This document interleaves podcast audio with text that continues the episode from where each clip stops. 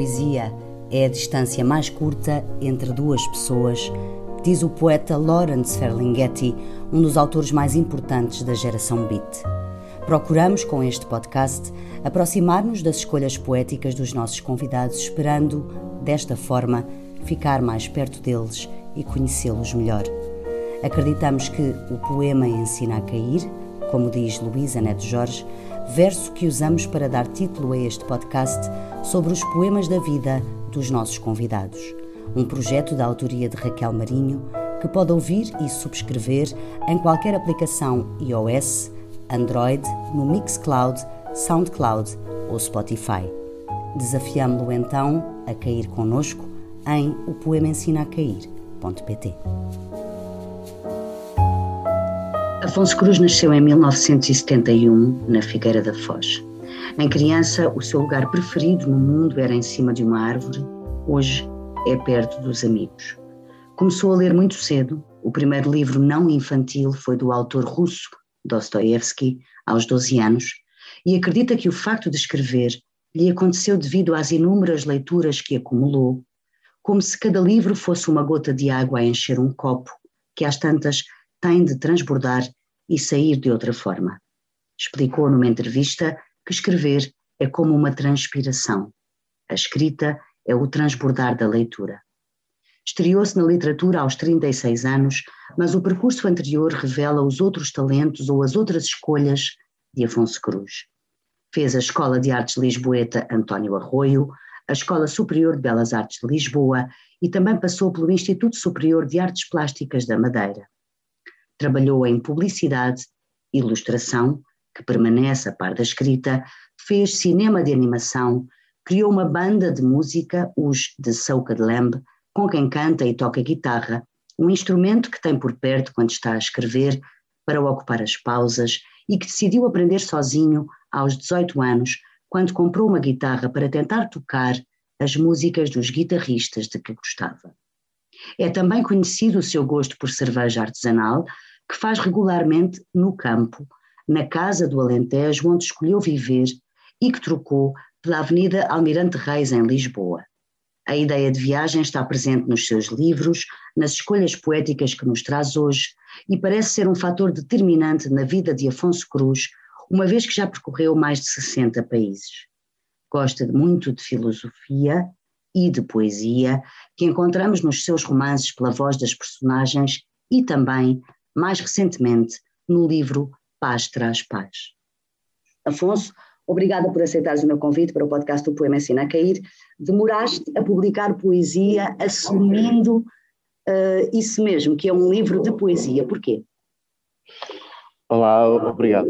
Uh, uh, pois, sempre tive aqui um, um, alguma dificuldade com a, com, a, publicação da, da poesia, não tanto em escrevê-la, porque gosto muito, sou leitor e, e, acontece que por quase por consequência acabo por, por escrever também, mas tenho alguma, alguma dificuldade em, em distanciar-me o suficiente para, para saber se, se aquilo que faço é, é bom ou não e então tenho algum pudor em, em publicar poesia. Um, eu, eu, na verdade, publiquei um livro ilustrado uh, para crianças, chamado Os, os Passos do, dos Poemas Voam Mais Alto, chamado Os Passos, depois tem uma, um subtítulo, Dos Poemas Voam Mais Alto. E, e agora o Paz Traz Paz, que também tem também é um, livro de, de poemas, um, e talvez um dia eu, eu me arrisco com, com outro tipo de poesia, mas para já é o que tenho. e quando dizes outro tipo, fala, o que é que queres dizer? Outro tipo de poesia? Uh, este, este, estes dois livros são livros ou para, para crianças ou para, to, para um público genérico, que enfim, que inclui também, eh, evidentemente, os adultos, um, uh, mas, mas ainda, não, ainda não tive, ainda não tive uh, a ousadia de, de, o fazer só pessoalmente para adultos, uhum. que é outro tipo de coisa. Mas outro tipo de escrita, é o que estás a dizer, é isso? Outro tipo de poemas? Em parte sim, porque, enfim, uh, isto depende muito da maturidade dos leitores e é, e é, e é sempre, e é sempre uh, é, sempre um pouco constrangedor estar, estar a balizá-los desta, desta maneira, ou a balizar a literatura desta, desta maneira. Mas, de uma maneira geral, sim, nós sentimos que determinados livros são, serão mais provavelmente para determinada faixa etária do que, do que outra. E, e digamos que, que, os podemos classificar estatisticamente. Estatisticamente irão parar a, a pessoas de determinadas idades e não a outras. Uhum. Um, e claro, quando, quando se escreve uh, quando escreve determinado tipo de, de, coisas, assumindo, por exemplo, que o leitor já conhece, já tem um, um background suficiente para ler determinado tipo de coisas sem exigir nenhuma explicação, então uh, não serve para, para toda a gente porque estamos a assumir esse, esse conhecimento. Se, se, se, se, não o fizermos, ou seja, se nos preocuparmos em, em, uh, em, em, explicar mais ou menos o, o, aquilo que estamos a falar, então acaba por, por servir a toda a gente. Eu não acredito que exista um tema, um tema que não possa ser comunicado e compreendido a, a, a crianças, ou eh, tem de ser explicado de, de, uma maneira diferente e tem de ser abordado de uma maneira diferente. Temos, temos, não, não podemos assumir que a criança conhece o, o, o Tolstói ou, ou, ou como, como, fazemos muitas vezes com, com, com, os adultos, assumimos que toda a gente sabe, toda a gente entre aspas, mas, mas muita gente sabe o que é que significa a primeira frase ou, ou, qual é a primeira frase do, do Ana Karenina. Do Ana Karenina e o que é que ela Sim, representa. Quer dizer, não, não, não é preciso, não é preciso explicar muita coisa, uhum. mas, mas quando se está a falar com crianças, e, e, e, aqui podemos, evidentemente, uh, falar da frase e até explicar a frase, um, e até não é muito difícil de ser, de ser explicado, curiosamente, e eu até tenho um livro muito bonito de Gregory Bateson chamado Meta, Diálogos, em que ele explica à filha algo muito, muito semelhante através das aguarelas dela, e portanto ah, uh, acontece exatamente a mesma, uhum. o mesmo caso, mas ele usa uma, uma parábola para, para, explicar, para explicar a frase, etc. Nós assumimos que um adulto não precisa. Uhum. Quando dizias há pouco que, em relação ao facto de publicares poesia, não aconteceu mais cedo ou ainda não aconteceu mais, porque não tens o distanciamento necessário para perceber se vale a pena fazer isso ou se aquilo é bom, já não sei como é que disseste, um, significa que quando estás a escrever uh, a ficção, uh, romances, tens esse distanciamento, é isso? Eh, não, também não tenho esse, esse distanciamento tão tão, tão objetivo quanto, quanto gostaria. O que acontece com a, com a prosa é que não é tão afinada, não, não exige um afinamento tão grande quanto, quanto a poesia, cada palavra, cada palavra conta, as quebras das linhas conta, dizer, o ritmo, tudo, tudo conta num, num poema. E, e, e a prosa uh, permite-nos mais, mais um, um, um, certo desleixo ao longo, ao longo do, texto. E este, este desleixo é, é muito entre aspas, evidentemente, porque deve servir ou o enredo, ou os personagens, ou, ou aquilo, o que quer que seja que conduz uhum. o, nosso, o nosso livro, mas, mas se eu errar um, um artigo, ou, ou se, quer dizer, eh, não, claro, não, não, estraga, se, não, não, estraga nada do, uhum. do, do conjunto. Um, e, portanto, a, a, prosa, creio, é, é, menos exigente nesse, nesse sentido. E, e também por ser de, de por ter, por ter um, um, um volume normalmente maior, normalmente, é? porque há, há, sempre muitas exceções, mas, mas isso implica que, que ao estar a escrever durante muito tempo sempre a mesma história, com o mesmo enredo, etc., conheço, conheço muito bem, por um lado, o que não me dá o tal distanciamento crítico, mas à medida que nós vamos avançando, por exemplo, no, no enredo, afastamos do, do início e, portanto, conseguimos ter aqui algum alguma capacidade de viagem dentro da própria prosa, que às vezes na, no, num poema, por ser mais sucinto, mais uma vez também uh, há exceções. Há exceções. Um, claro. Uh, uh, até porque eu trouxe algumas de, Exato, exemplos, pois trouxeste, já lá vamos, sim. Grandes exceções. mas, mas, mas não permitem esse, esse, esse distanciamento. E, e, e, claro, e também me parece uh, uh, que, que, a, que, a, poesia uh, tem uma, uma, uma, apreciação mais subjetiva do, do, daquilo que se lê. E, Eu li numa entrevista também nesse que, sentido. Uh, desculpa interromper, li numa entrevista tua, a propósito da publicação da poesia, creio até que do livro Paz Traz Paz, que tinhas medo, ou antes, antes do Paz Traz Paz, porquê que ainda não tinhas publicado? E tu respondeste mesmo, tenho medo de publicar poesia. O que é interessante dizeres isso, portanto, quer dizer que tens uh, medo de que não corra bem, é isso? De que não, não, não corresponda àquilo que tu esperas? Tenho, tenho, tenho medo de, de, de estar a publicar uma coisa que não que não que não que não que não tenho noção de ser bom ou de ser mau e isso é estranho porque normalmente eu, eu publico quando me sinto mais ou menos convicto de que isto acrescenta alguma coisa, pelo menos para mim. Um, se, se eu não sei, se, se, tenho dúvidas em relação àquilo que, que, estou a fazer, então não, não, não publico, ou prefiro não, não, não publicar. Inclusive, uhum. houve um livro de, de poesia que já, já estava na fase de, de, de, revisão e acabou por, por não sair, porque uh, no, no, último momento tive esse, esse, esse, se calhar esse discernimento de, de achar que não, não, não posso publicar uma coisa em que não estou seguro do, do, da, da, qualidade do, do, trabalho. E isto, Onde é que está esse livro? Estar, eu estar, estar ou não estar seguro, estar ou não estar seguro não, não, não, não implica que ele tenha de facto qualidade, implica é que eu acho que tem, são, são duas claro, coisas São coisas diferentes, diferentes, são coisas diferentes. Mas onde é que está esse livro? Que esteve quase esse para sair livro, e... Esse livro depois eu acabei por, eh, por modificar alguns poemas e publiquei-os um, atribuídos a outros, a outros poetas em volumes da Enciclopédia da História Universal. Enciclopédia da História Universal, lá está. tu fazes estas brincadeiras, não é? Muito bem. Olha, Afonso, eu disse aqui no textinho que li para te, para, para te introduzir e te apresentar que um, estás perto dos livros desde cedo, que és um grande leitor desde cedo, uh, esta, há esta referência interessante ao Dostoevsky logo aos 12 anos, isso é que é começar com um, um, primeiro livro não infantil com um autor como o Dostoevsky, isso é que é começar a sério, um, mas não sei se nessa proximidade com os livros uh, uh, na tua infância, na tua adolescência, se, inclui, se incluem também os livros de poesia. Uh, era assim? Havia, na, na, infância, sim, havia, havia aqueles, aqueles poemas para, para crianças de, de, de, vários autores, alguns, alguns bastante bons, outros, outros nem, nem por isso. havia tudo.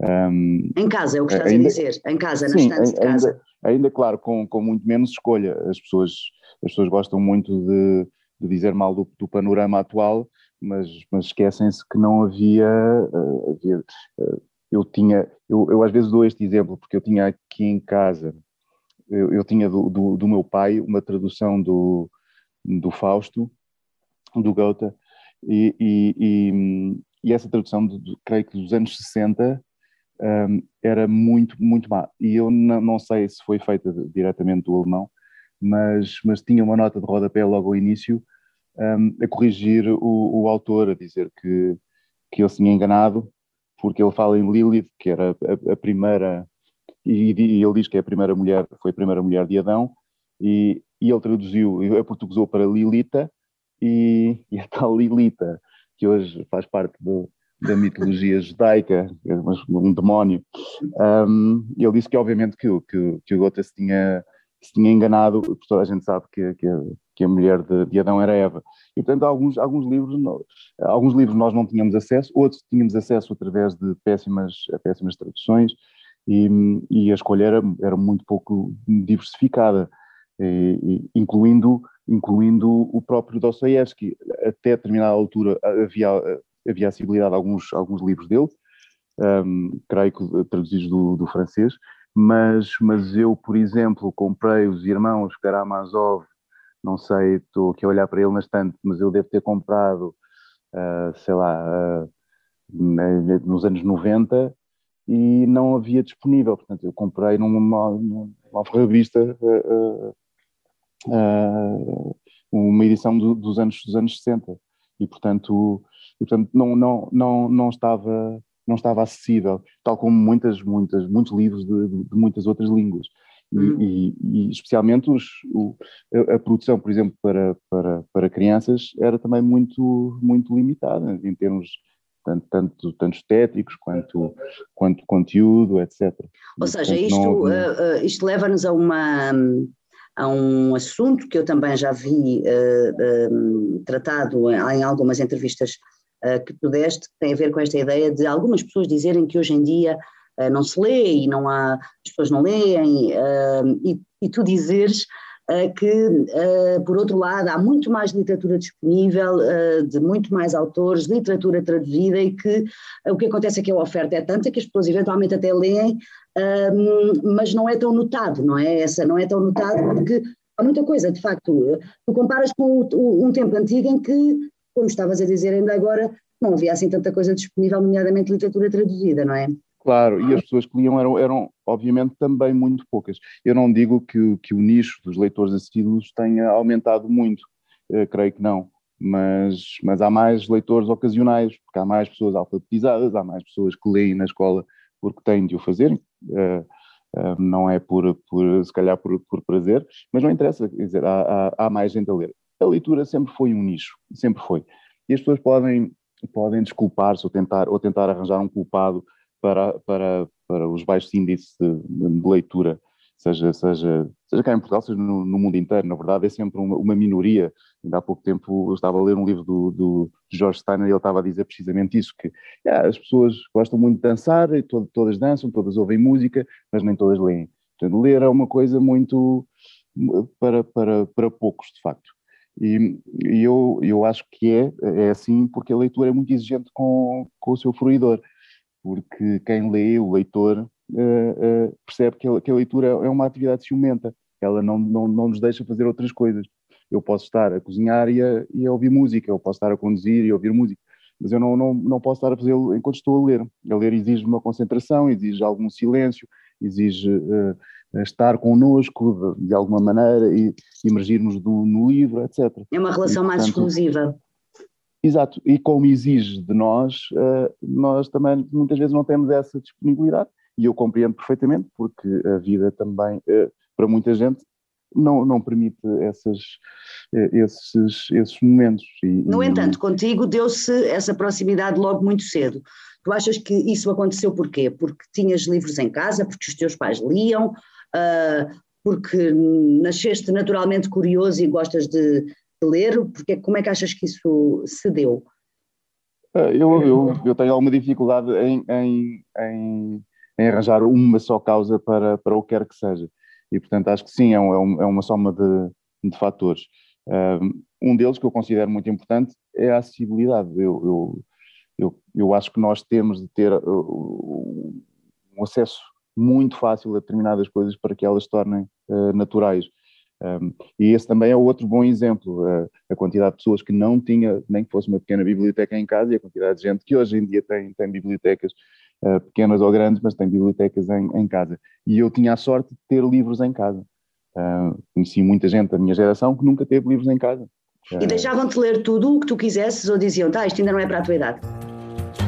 Olá, eu sou Daniel Oliveira e pode ouvir o meu podcast associado ao poema Ensinar a Cair em perguntarnãoofende.pt. Não deixavam ler, ler o que eu quisesse, os livros estavam acessíveis uh, e, e, também tinha a, tinha a biblioteca do meu avô e tinha a biblioteca dos meus pais. E, e entre as duas fui, fui, fui, fui me tornando leitor. Um, claro que lia até aos 12 anos os, os, livros que tínhamos disponíveis na altura para essas idades, eh, que, que entre os quais uh, uh, alguns que, enfim, poderiam ser considerados para jovens, poderiam ser considerados para adultos, eh, sei lá, o, H.G. Wells, o Stevenson, etc. Depois uns nitidamente dedicados a jovens como, como o Emílio Salgari, etc., ou Annie Blyton, e, mas, mas a qualidade variava muito uh, e, havia também coisas muito, muito fraquinhas. Alguns já eram do, do meu pai, outros uh, do meu avô não, mas, mas do meu pai sim, havia alguns livros, alguns livros para jovens. E depois a mudança dá-se naquele, naquele, com, os, com os 12 anos em que leio um, um conto muito pequenino do, do Dostoiévski. E e o meu pai ia-me avisando que eu não, eu não ia compreender, nem este, nem o outro, etc. Eu logo a seguir li nesse ano uma série de outros, de outros livros, porque fiquei muito fascinado com esse pequeno conto do Dostoevsky que vinha numa edição uh, chamada, uma coleção chamada Mosaico, e que na verdade tinha dois contos, dois contos do Dostoevsky. Esse primeiro não era tão pequeno, O Sonho do Homem é Ridículo, a seguir era, uh, era seguido pela Árvore de Natal, ou a história, de, uh, se acho que era a Árvore de Natal. Um, e curiosamente, eu depois voltei a ler o conto e, e, e encontramos nesse pequeno conto do Dostoevsky toda a sua filosofia e aquilo que vamos encontrar depois nos, nos romances, está ali tudo plasmado em pouquíssimas páginas e é muito engraçado. Mas, mas depois li alguns livros de outros autores russos, porque gostei daquele. Gogol, gostei, adorei, porque provavelmente não percebi nada, uh, uh, mas a linguagem era muito acessível. Li O Triunfo dos Porcos, do, do Orwell. Na altura lembro perfeitamente, meu pai dizia que eu não ia perceber nada, porque eu estava preocupado com a crítica uh, antissoviética, com a crítica ao, ao stalinismo, e é óbvio que eu naquela altura não iria fazer a ligação entre uma coisa e outra. e, perceber, e, e, no meio dessas, e no meio dessas leituras, Afonso, a, a poesia apareceu quando? Apareceu primeiro na escola, como uh, muita gente refere, quando, quando eu digo apareceu é quando é que te tocou, não é? Uh, porque às vezes muitas pessoas também descrevem que a poesia que se dá na escola não é assim tão interessante ou pode ser muito difícil para a idade em que é dada. Como é que foi contigo? Foi na escola que a poesia te tocou ou foi com os livros que tinhas em casa? Foi uh, com, com, a escola não tanto. Porque a escola resumia eu lembro-me de que a poesia era um pouco dissecar as orações dos Lusíadas e, e, portanto aquilo não era propriamente uma atividade agradável. Um, e por isso eu tinha, tinha alguns, alguns livros de poesia do, do meu pai, quase todos da pós-revolução, uh, muito politizados, alguns, alguns bastante bons, um, e, e, terei começado por aí. Um, mas depois a, a grande paixão, uh, a grande paixão terá sido mais tarde, cerca de, com, com, cerca de 18, 19, 20 anos, uh, por aí, uh, um dos primeiros. eu, eu, eu até fiz um percurso estranho, porque, porque como tinha alguma dificuldade em entrar na poesia moderna, comecei a ler como, como uma coisa histórica, comecei a ler de poesia mais antiga e fui, fui me aproximando da, da modernidade, uhum. sim, para, para, para compreender melhor. E uh, Portanto, leste os clássicos do... primeiro, leste os clássicos. Sim, ajudou muito um, um, um livro do, do Sena que era, era, era basicamente uma história da poesia, uma antologia de, de poemas de, desde sempre, desde, desde a uhum. antiguidade até, até aos nossos dias. E, e, nós podemos fazer esse percurso em que, em que temos depois aparecer uma série de formas de, de, de poesia e, e, vamos, vamos entrando na, na, em, em, todas essas variantes. E depois uhum. fiquei muito apaixonada, também à altura, pelo Rilke, uh, aliás ainda tenho esse, esse livro, e, o, Os Cadernos de Malte, uhum. um, e, e pronto, e, e, depois o Herbert Welder, claro, mas antes, obviamente, porque, porque fiz um percurso, como, como dizia, fiz um, um percurso mais ou menos uh, histórico.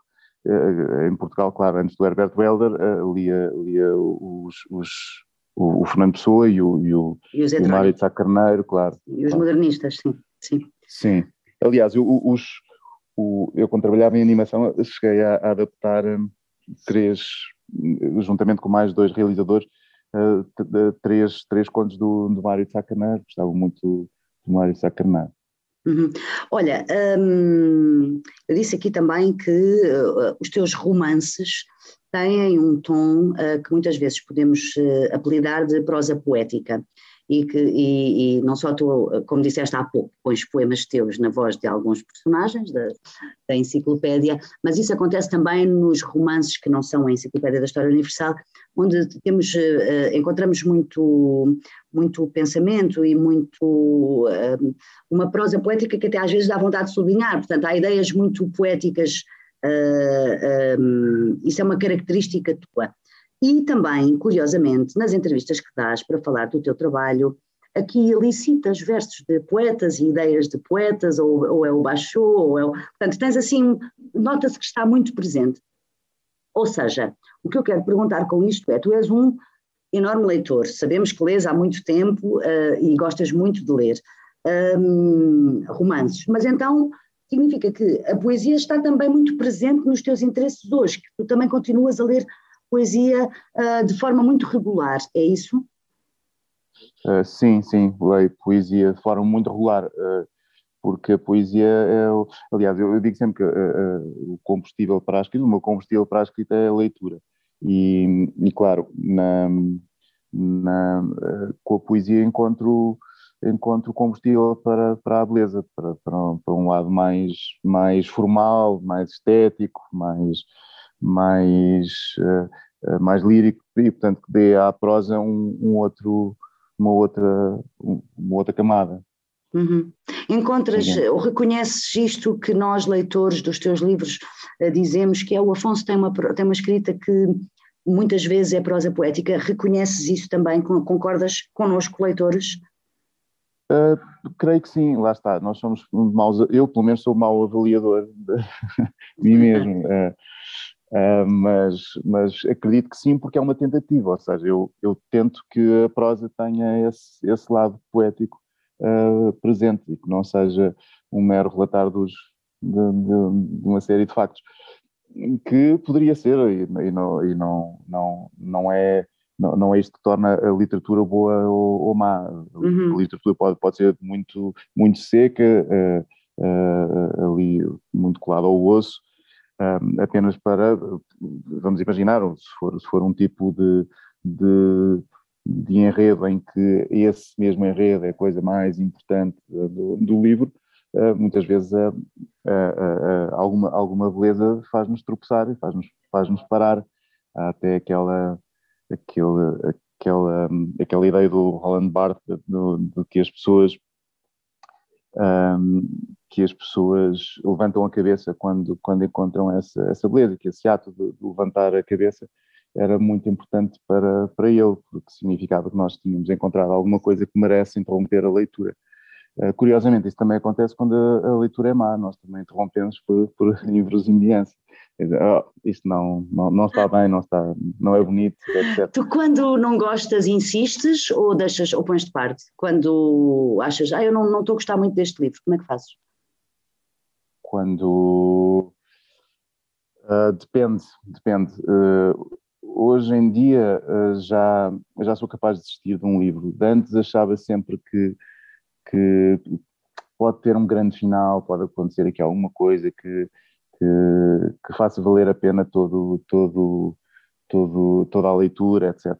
E às vezes é verdade, às vezes um, um, um grande final consegue, consegue dar sentido à, à história que, que, estivemos a ler ou, ou ao livro que estivemos a ler. E portanto pode acontecer, ainda que não seja muito comum. E, mas eu hoje não, não, já, já, já, já não sou assim tão crente nessa, nessa teoria. Olha, Afonso, uh, vamos começar a falar das escolhas que trouxeste aqui para o podcast. Eu pedi-te uh, ah, 10 poemas, é muito curioso que tu tenhas escolhido alguns poemas que são livros inteiros, uh, já lá vamos, mas no caso desta primeira escolha, uh, são três versos, que é muito interessante também, porque são três versos pequeninos que nós temos aqui em inglês do Ryokan, do Japão, século XVIII. Uh, queres dizer em inglês, tu, e depois já falamos sobre esta escolha? Como é que Não, pode ser em português, eu lembro-me eu lembro-me do, do, do, do haiku. Um, é, o ladrão deixou ficar a lua na janela. Exato. E porquê esta escolha? Um, porque foi provavelmente um dos primeiros haikus que li, portanto, uh, e este até me lembrou que idade é que tinha, eu acho que tinha 16 anos quando, quando, quando li este. E por isso estava, estava a dizer que uh, há, há, pouco contei, contei a história de, de, da minha ligação com a poesia e, e, e, e fila nascer aos 18 anos, 18, 19, mas, mas por exemplo, a, a poesia japonesa não. Uh, nasceu um pouco antes porque tinha, gostava muito da, da, da filosofia chinesa também e portanto havia ali uma ligação com, com o Oriente muito, muito forte. Mas, mas este poema em especial, além de ser, um, além de ser muito inteligente e, e eu na altura não, não, não sabia, mas ainda, ainda para mais uh, uh, tem tudo que ver com, com, a própria personalidade do Ryokan, do autor. Um, é um poema que, que, mostra a beleza da, da efemeridade, da, da, das coisas não materiais, daquilo, daquilo que é transitório, que atravessa a janela de, um, de um, lado ao outro, mas não, não tem nada a ver com as posições materiais. E este, este poema acontece precisamente porque ele chega à casa e, e não, não, tem a casa vazia, um, e isto supostamente foi verdade. Ele, ele tem a casa vazia e diz que o, que o ladrão deixou ficar, a única coisa que deixou ficar foi a lua na, na janela. Mas foi também a sua melhor posição, posição entre aspas, mas, mas, mas é, é aquele, aquele momento de, de beleza para ele era fantástico, ainda, ainda para mais desprovida, a casa estando desprovida de, de, todas as coisas, e portanto a atenção era dedicada a, a, a, somente uma coisa, a, àquela lua na, na, na, janela. E, esse, esse, e essa atenção, essa possibilidade de encontrar a beleza, uma coisa tão, tão simples, e que não ganha tolerância, porque nós uh, sentimos sempre maravilhados com a, com a natureza, é difícil que, que deixemos. Ah, já vi muitas vezes e já não me interessa, nós continuamos a sentir, cada vez que vemos uma, uma floresta, um rio, uma, eh, continuamos a, a sentir-nos maravilhados e, portanto, a, a, a, natureza tem esse, esse poder. E ele encontrou ali, neste, neste momento muito especial, um, também uma, uma beleza muito, muito grande. Eh, acho que na, na, história ele depois sai de casa atrás do ladrão com umas almofadas, porque ele tinha esquecido de levar as almofadas para lhe, para lhe entregar as, as almofadas. Do Japão, vamos ver qual é a, a escolha seguinte, do Japão para o Peru. É muito interessante porque eu ia perguntar-te há pouco, antes de passarmos então aqui para o Peru e para o, o César Valerro, se tu, uh, nestas viagens todas uh, que fizeste, porque tu tiveste um longo período, não é, da tua vida, não, não foi um mês nem dois que tu andaste a viajar pelo mundo para conhecer os, uh, o mundo e os países. Se te aconteceu também ires ao Japão e já agora ao Peru, aqui do, do César Valerro. Conheceste estes países sem serem viagens de agora já como escritor, estamos a falar quando ias como viajante para conhecer. O Peru sim, o Japão não. O Japão, o Japão não, o Japão eh, tinha muita dificuldade em, em porque as, as, viagens que fazia uh, implicava, uh, implicavam um, poupar, na verdade. Eu, eu, eu vivia a viajar vivia com menos dinheiro do que vivia em Portugal e, portanto, procurava países onde, onde pudesse fazer isso. E o Japão era exatamente o oposto, mas é, é muito mais caro estar a viajar no, no Japão. E como o dinheiro não abundava, uh, eu, eu preferia países onde, onde pudesse viver durante, durante mais tempo com menos dinheiro. E isso significa, Afonso, que nestas tuas viagens que fizeste, um, o, o, foram viagens longas de, em que ias mesmo, aquela ideia de fazer o caminho, não é? De, de, de ir andando e depois logo se vê sem saber se, sem uma coisa muito planeada daqui logo de, de, Portugal, vou primeiro a este país e depois a este, vou ficar 15 dias ou vou ficar um mês. Como é que era? Sim, eu não, eu não planeava nada. Uh, eh, um, ehm, comprava normalmente um, bilhete de ida, às vezes de ida e volta, mas, mas se não tivesse a data da volta uh, fixa, ou, ou, a maior parte das vezes assim.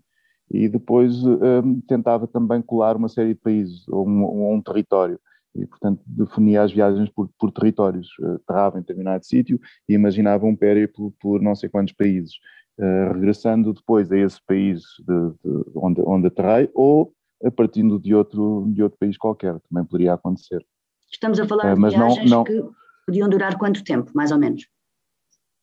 Nunca menos de um mês, porque era. Eu acho que aproveita-se pouco da, da viagem.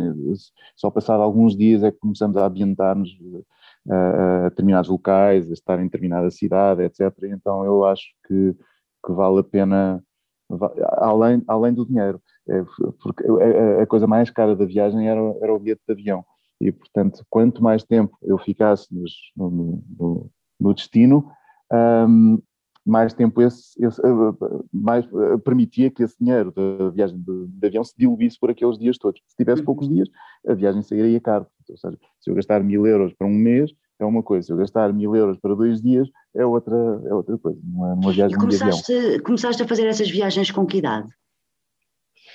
Eu comecei, a, eu na verdade comecei a viajar sozinho quando, quando fiz 18 anos, um, e até foi por coincidência, porque fiz um interrail com amigos e, e fomos e fomos primeiro para Paris, depois para, para Londres, e eu quando cheguei a Londres uh, gastei todo o dinheiro que tinha numa guitarra.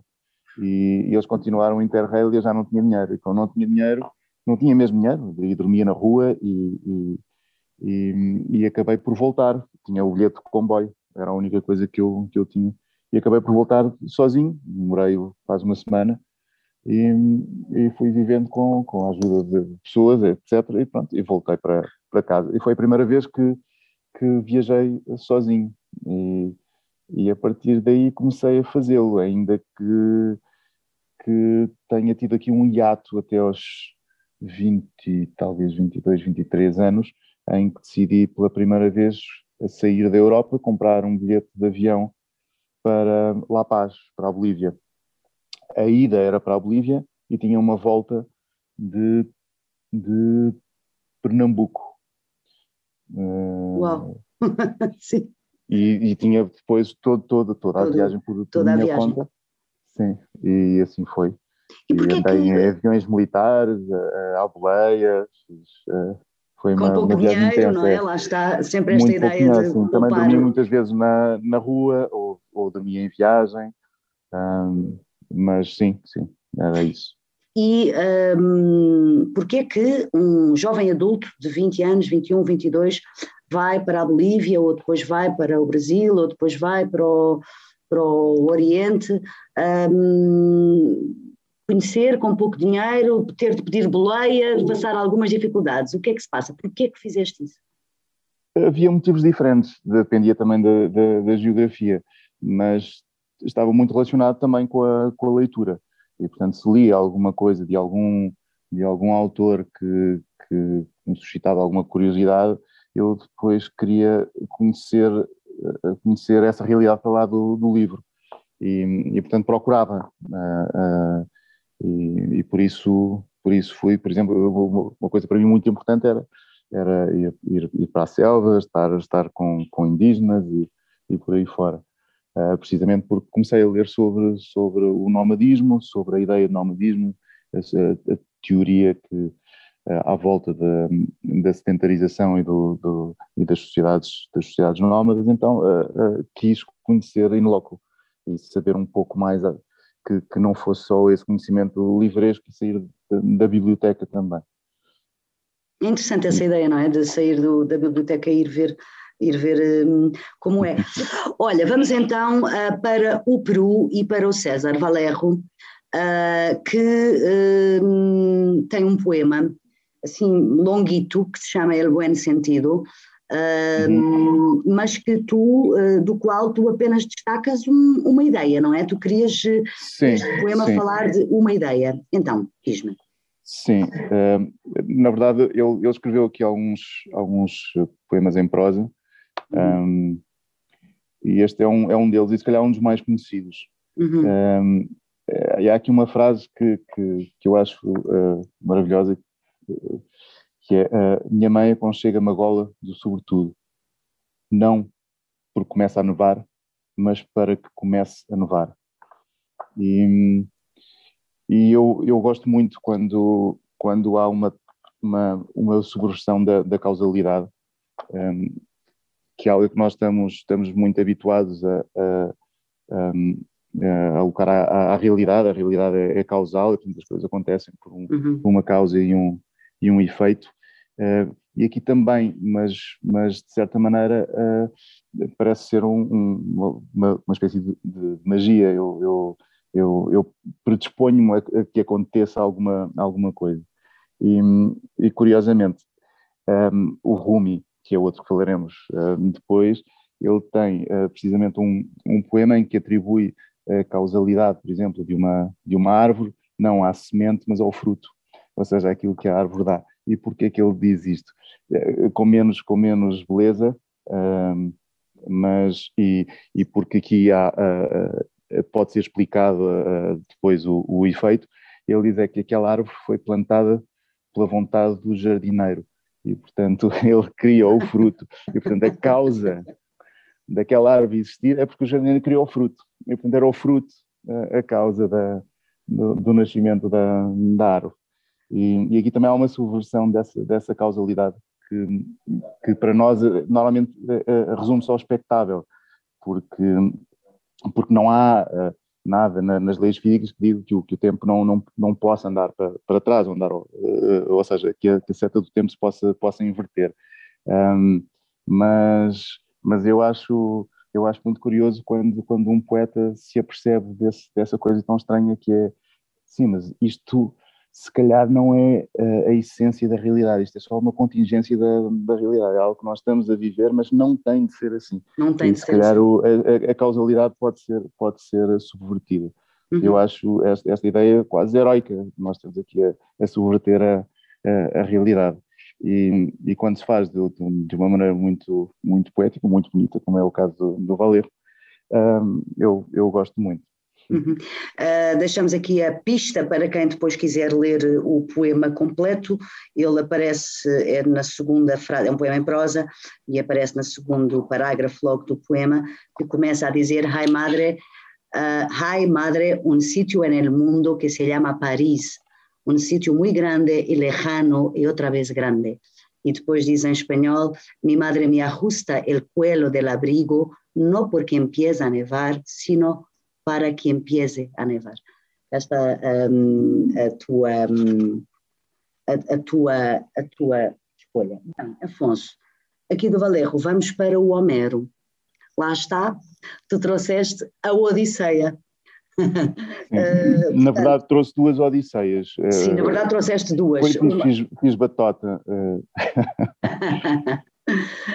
Um, trouxeste duas, já lá vamos à outra, porque creio que é menos conhecida.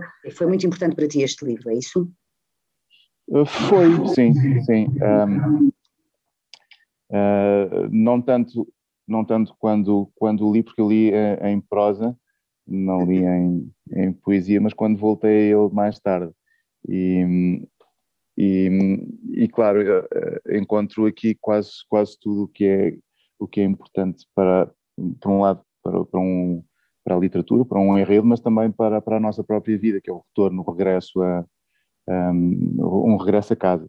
E esta, e esta ideia que, que também estará presente noutro, noutro poema que escolhi, um poema relativamente grande, do, uhum. do Rumi, que falávamos, já, uhum. já mencionámos, um, que também é um regresso, é um regresso a casa, é, é algo muito uh, quase omnipresente na, na, na, na literatura o que é normal também. Nós, nós mais uma vez, medimos o tempo por, por ciclos e, portanto, quase tudo é cíclico na, nas, nas, nossas, nas nossas vidas e, portanto, o tempo é redondo a, uhum. maior parte das vezes. Portanto, não, não, não, é, não é propriamente a tal seta.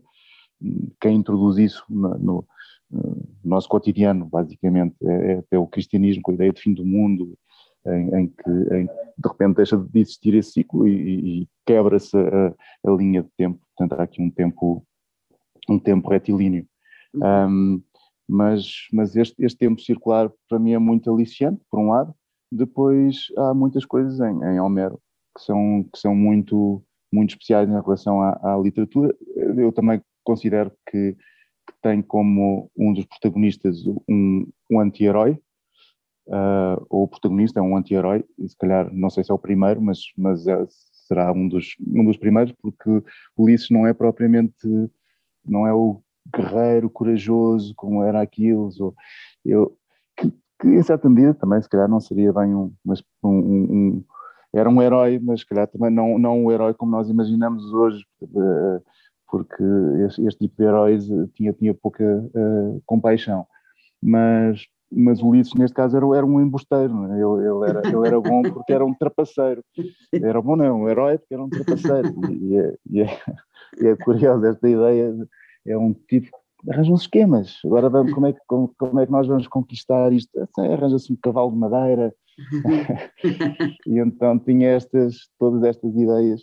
E que se defronta com uma série de dificuldades para conseguir regressar a casa, a Ítaca, hum, portanto, há uma série de obstáculos, não é? Ou seja, tu uhum, falas da ideia de retorno e de regresso a casa como sendo uma ideia forte, uh, e sim, claro, mas é também um retorno que não é uma coisa, ai, agora vou regressar a casa. Não, quer dizer, é, é uma luta constante, não é? É uma dificuldade. Não, um, claro. há, há, muito esta ideia também que é muito importante na Odisseia, não é, Afonso?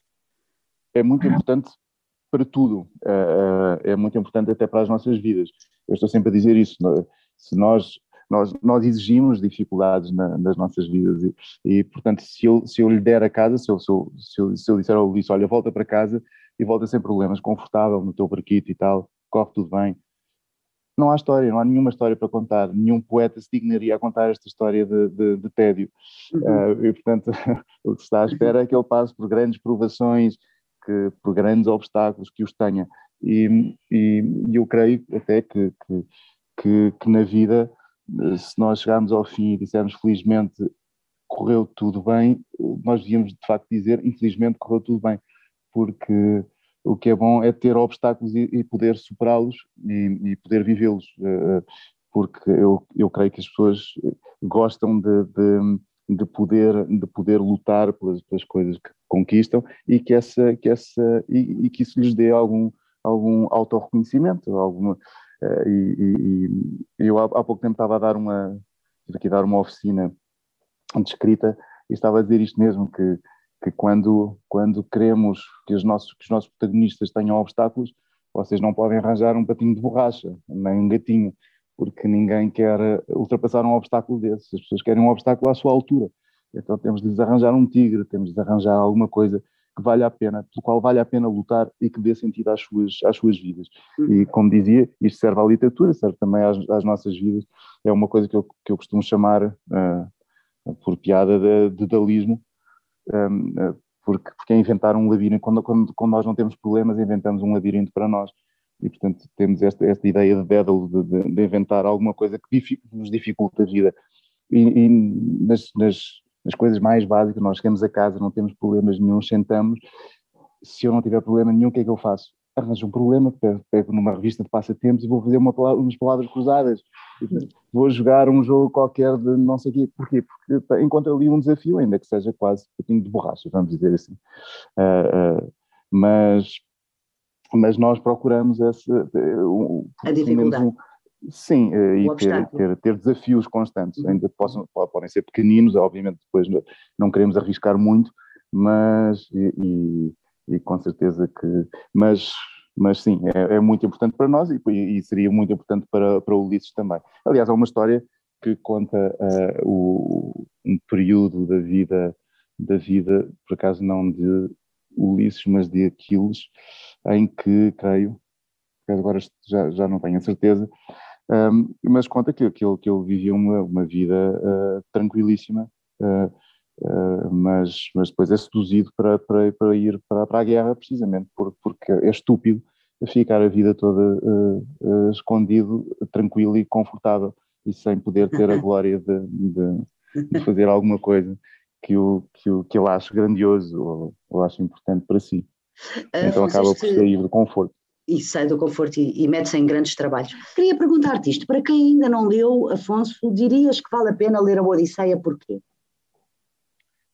Ah, bom, por vários, vários motivos, mas, mas para já para, para compreender essa, essa ideia de, de, de obstáculo e de, e de retorno, um, para compreender também como, como se, se vivia na, na, naquela altura e quais eram os ideais da, na, daquela altura e o que é que importava, uh, o que é que importava às pessoas. Depois alegorias, há, há, há, uh, como tem coisas que podem ser interpretadas de mil e uma maneiras, acaba por ser um livro aberto, como o Humberto Eco dizia, ou seja, uh, é um livro que está sempre vivo e por isso, é, isso é que podemos voltar a ele sempre que quisermos, porque pode ser interpretado e reinterpretado, é como um ser vivo, e portanto tem, tem aqui muitas muitas facetas. Uhum. Exato, se um, se um livro se um livro só tiver uma e se nós já compreendermos ele torna-se um cadáver e, e, não, não, não, é, não, não volta a ser aberto. E um livro se não for aberto não, não respira, não vive.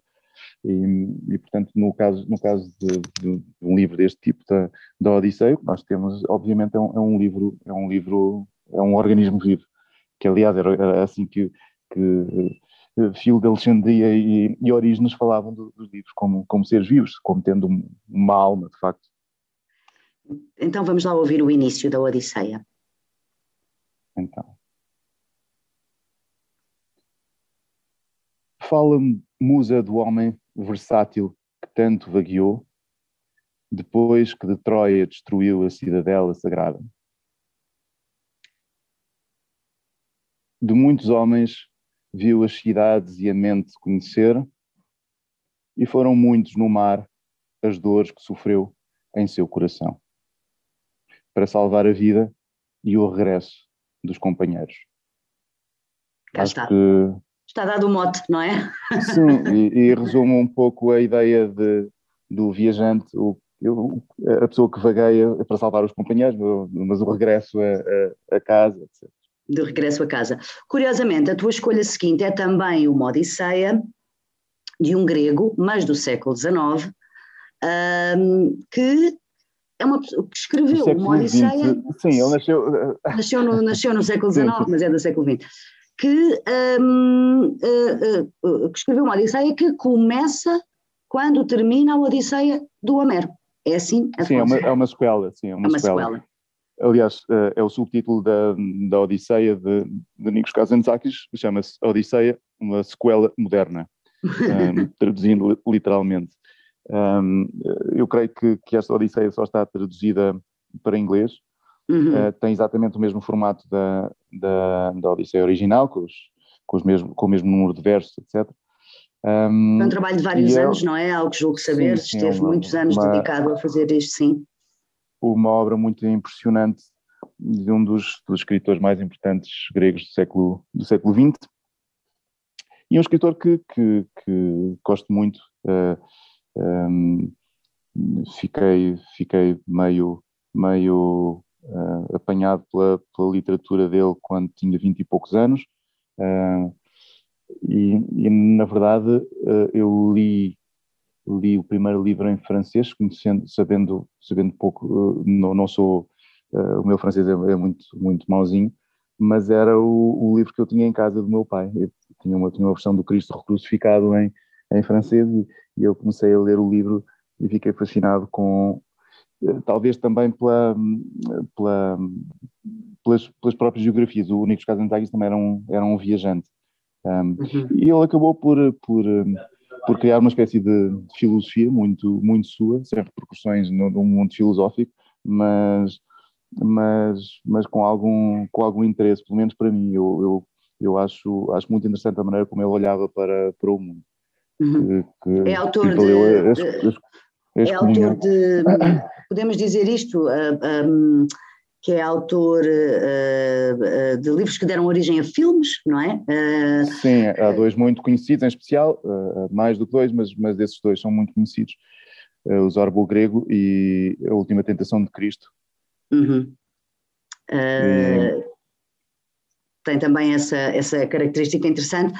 E esta Odisseia, um, Afonso, para quem não a conhece, então, portanto, o Ulisses está em Ítaca, depois uhum. de, de todos aqueles anos fora, uh, conseguiu regressar, fica, uh, uh, está em casa, digamos assim, com a Penélope, o filho, e, no entanto, resolve ir embora outra vez, é isso? Sim, uhum. já não, não foi muito bem recebida a violência que ele, que, ele, que ele acaba por trazer no, no, no seu regresso ele acaba por matar aqueles pretendentes todos e tal, ali uma, uh, é isto ainda, ainda na, na Odisseia de Homero, e, mas ele continua a ser um tipo sanguinário e, e, e acaba por, por, por, por afastar a própria família. E, e mais tarde, ele próprio também cansado da, da, da, vida, da vida em casa, no, no lar, uh, decide, decide partir. Um, depois acaba por ser abandonado depois por, por Helena, ele vai uh, tentar salvá-la e salva, e depois conhece uma, vai, vai, faz um périplo semelhante ao, de, ao, ao da, da, Odisseia de Homero, uh, à procura de, de, algo, de algo especial, de, de, uma, de uma filosofia, de algo que, que faça sentido para, para a vida. Nesse percurso uh, que ele faz, nesta Odisseia, um, uh, que o Kazantzakis propõe uh, que ele faça, que o Ulisses faça, encontra outras personagens, personagens posteriores à, um, ao cristianismo, não é? Encontra personagens que são muito familiares para as pessoas que viveram sim. no século XX, sim? Exatamente. Encontrará uh, Jesus Cristo, ou uma versão, uh, encontrará Buda também, uh, o Dom Quixote, e, e acaba por, por, por esse, esse percurso ele, ele, não chega a uma conclusão definitiva, porque por acaso Antzakis isso não existia, uh, ele centrava a filosofia na própria luta, na própria existência. Um, e, e porquê? Porque ele, ele, ele, achava que, que Deus tinha, tinha feito, ele era ateu, uh, para começar, mas, mas achava que uh, existindo Deus, ou, ou, existindo uma ideia de, de, criação, ela estava longe de ser, de ser perfeita. E o que é que ele achava? Ele achava que os homens eram os salvadores de Deus ou seja, Deus tinha feito isto muito mal e cabe-nos a nós salvá-lo, ou seja, salvar a sua criação. E nós é que deveríamos corrigir a, a criação para salvar o bom nome de, de, de Deus.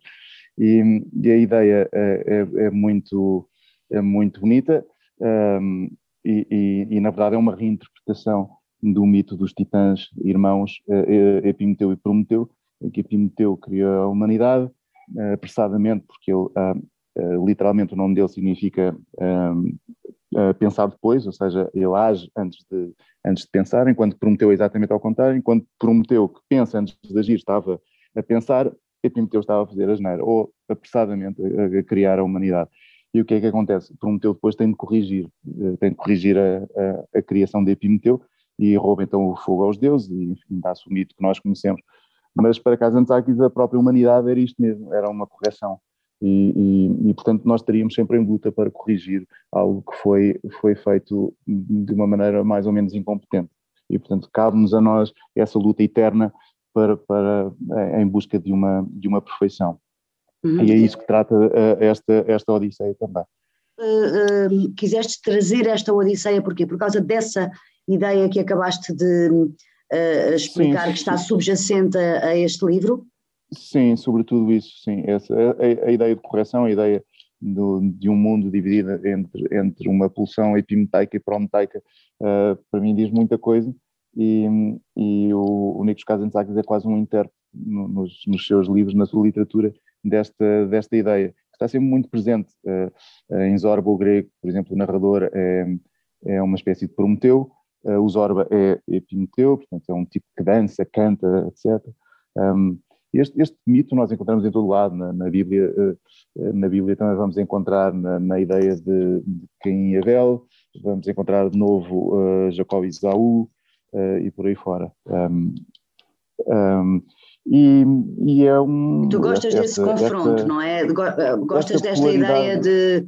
Exato, dessa Sim, coisa uh, de confronto entre o fazer sem pensar, o pensar para fazer, o emendar o que foi feito, corrigir? Sim, sim, essa, essa polaridade, essa, essa polaridade está, está, muito presente nas, nas nossas vidas e, nós, uh, e nós reconhecemos-la com, com alguma facilidade na, naquilo, naquilo que é, por exemplo, a, a, a ação instintiva ou, ou, ou, quase animal que, que temos e, portanto, que tem gradações, até a, a, a, às decisões pensadas e em que eu posso definir que daqui a um mês eu vou fazer determinada coisa, daqui a 10 anos eu quero fazer isto ou aquilo, uh, o raciocínio lógico, etc.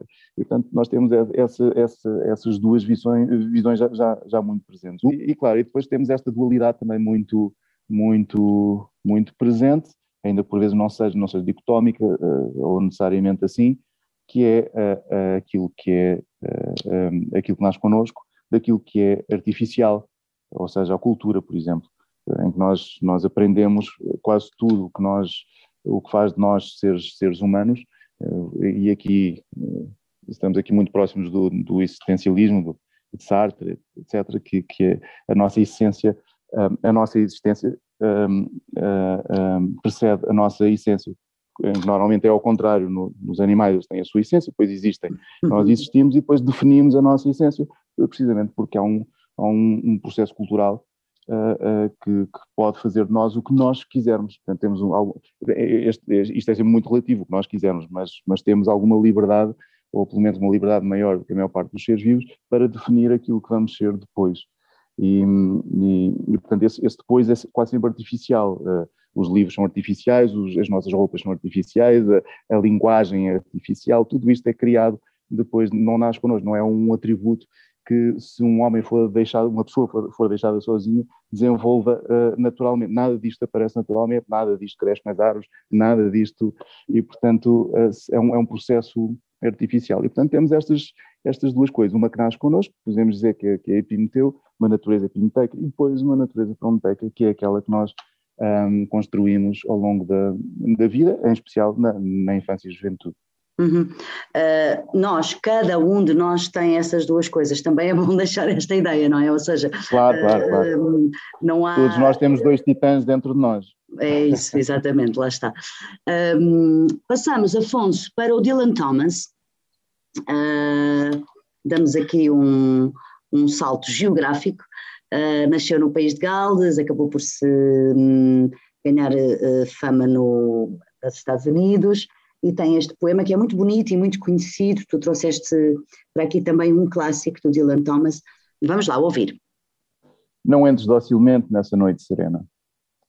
Não entres docilmente nessa noite serena, porque a velhice deveria arder e delirar no termo do dia. Odeia, odeia a luz que começa a morrer.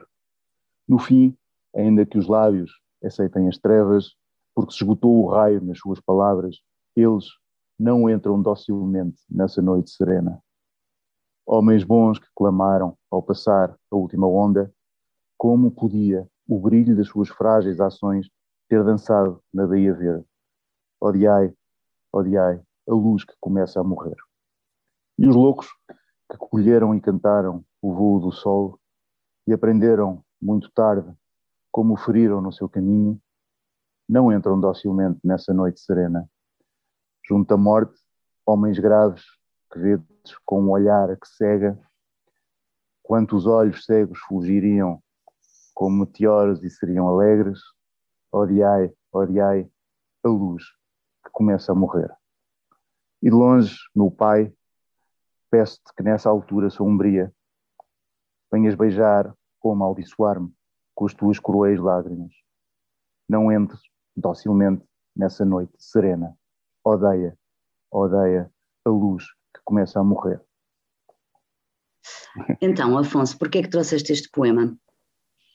Um, porque é um poema de não conformismo e que eu gosto muito também.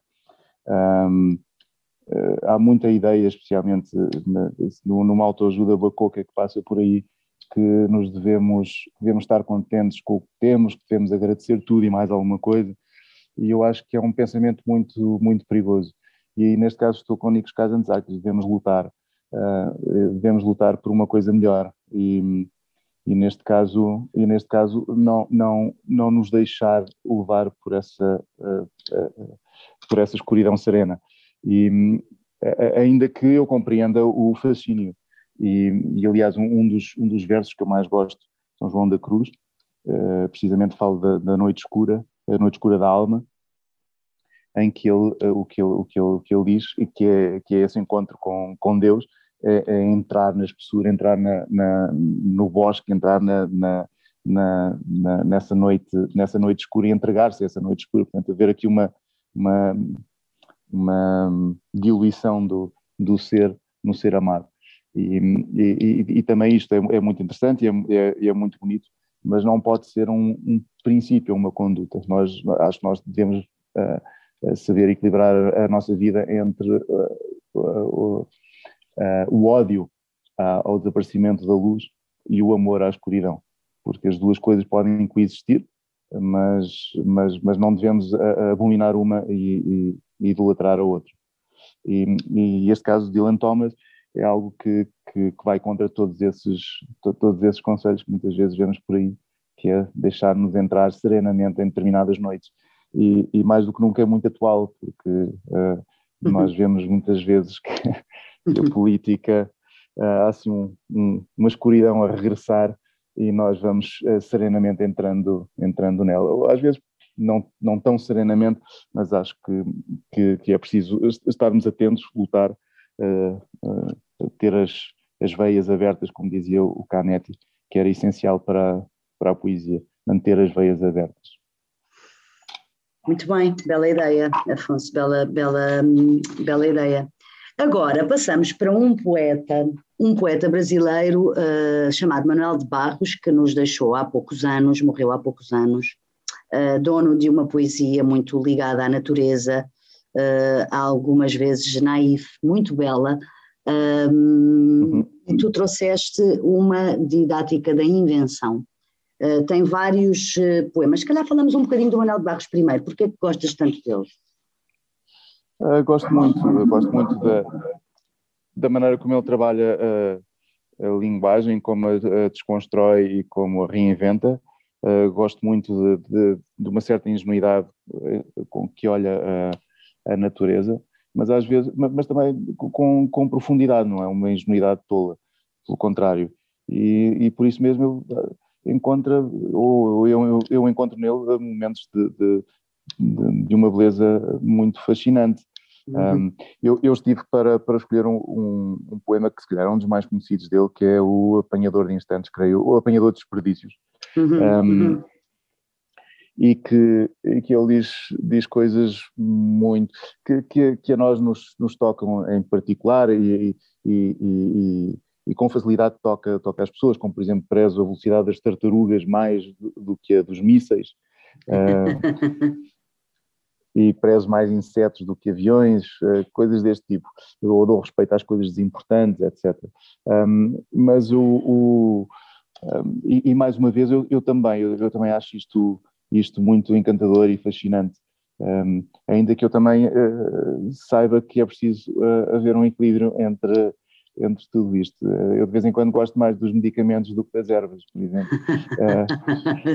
Convém, sim. Exato. E, e, e, portanto, depende, depende, depende. Eu sei, eu sei que é muito bonito e muito, muito, muito aliciante esta, esta visão, porque eu, eu vivia junto da, da de uma, de, uma natureza construída também, não é? Ele vivia um, no Pantanal, mas numa, Pantanal, numa fazenda. Sim. E, e, portanto, ele, ele, ele não vivia propriamente, ele vivia com as eh, determinadas coisas, de, ou com muitas coisas da, da nossa cultura, ou da cultura Sim. de toda a gente, não, é, uhum. não, é, não, não vive com a, num ambiente perfeitamente epinoteico, não é? Em Sim. só a, com aquilo que nasceu, não é isso?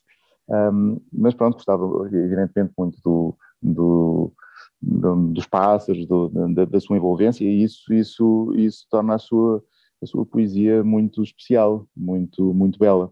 Uhum. Uh, ia, per ia perguntar-te se queres destacar algum, uh, queres ler, uh, não sei, o, o início? Sim, sim eu, eu, eu, creio, não, não, não estou seguro disto, mas, mas eu, eu acho que um, não, não, não é evidente, ou pelo menos não, e também não li nada sobre isso, é, é, uma, é uma intuição. Um, o poema chama-se Uma Didática da Invenção. E, e uh, existe um livro do, do Gianni Rodari chamado uh, A Gramática da Fantasia. Uh, e, portanto, os, os dois títulos estão muito próximos, a Didática da Invenção e a Gramática da, da, da Fantasia.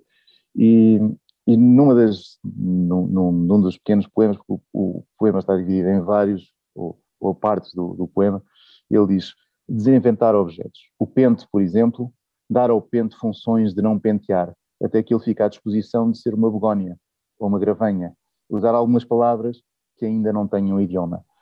E, e este, esta ideia do, do, do, despente, ou seja, de, de, de criar um, um, um, o oposto, este, este, o desinventar objetos, aparece na própria uh, um, gramática da, da fantasia do, do, do Rodari, por exemplo, com o descabido, uh, que seria uhum. para despir e não para, para, para colocar a roupa. Ele e também tem esta, ele, ele, é muito recorrente na poesia do Manuel de Barros a ideia de desaprender, que está no verso imediatamente uhum. anterior ao que tu leste. Quer dizer, está aqui, mas está noutros também. Desaprender oito horas por dia e ensina os princípios. Há um outro, uh, há um outro verso dele que é a melhor, a melhor forma que achei de me conhecer foi fazendo o contrário. Uh, não é? Há esta, há esta ideia também do oposto daquilo, daquilo que é suposto. Não é? Sim, eh, neste caso voltamos a ter esta ideia do quase do haiku e do, do de, um, de uma abertura à, ao mundo que nos rodeia e também à, à vivência do, do, do presente. E o, e o, desaprender implica, implica não, não ter um conhecimento uh, racional do, do mundo à, à, nossa volta, mas sim um conhecimento um, sensorial. E, e, por isso, e por isso essa ideia de, de desaprender, que uh, obviamente este, este, esta abertura, esta, esta capacidade de, de certa maneira, interromper o, o fluxo do, dos pensamentos comuns que nos ocupam a maior parte do, do tempo e de repente tomarmos atenção àquilo, àquilo que nos rodeia, cria uhum. também, uh, ou permite momentos, por exemplo, de epifania, são, são, são estes momentos que podem, podem ser altamente, altamente criadores e, e que podem fazer surgir, emergir uh, versos como, como estes do, do Manuel de Barros, uh, que nós felizmente podemos, podemos ler.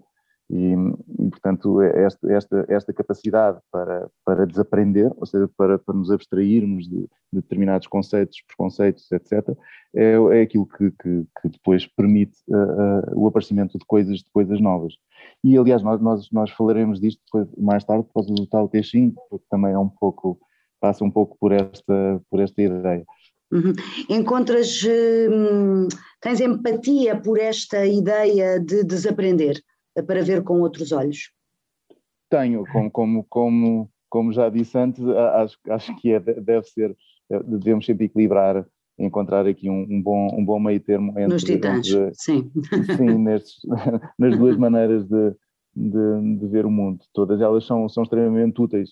A determinada altura nós temos mesmo de correr ou lutar, a determinada altura nós temos mesmo de refletir e, e, e parar e refletir. E há, há alturas em que não podemos parar, de facto, e há outras alturas em que devemos, devemos parar. E, portanto, as duas, as duas são, são muito importantes. Por exemplo, um, a, a, ideia da, da, da Ana Arendt com, com o Eichmann era que, que, que, ele não era uma pessoa que não tinha, não tinha parado nunca para refletir, estava, estava uh, completamente imerso naquele, naquele mundo e fazia determinadas coisas mecanicamente, qualquer pessoa trabalhar em qualquer outro em qualquer outro lugar, sem, sem, sem refletir sobre, sobre o, que estava a passar.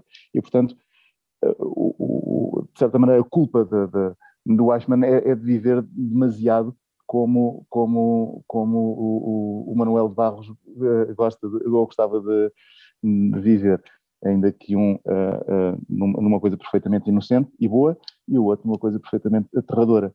E, portanto, temos aqui dois opostos do, do, do mesmo, do mesmo, do mesmo princípio, ou seja, uhum. aplicando esta ideia de, de, de, imersão naquilo que nos, nos rodeia sem, sem refletir sobre elas, desaprendendo, uh, uh, podemos ter um ótimo resultado, uma vida, uma vida feliz, pacífica, como imagino que tenha sido a do, do Manuel Barros, estou, estou aqui a, a especular, um, mas, mas poderia ser também o oposto. É?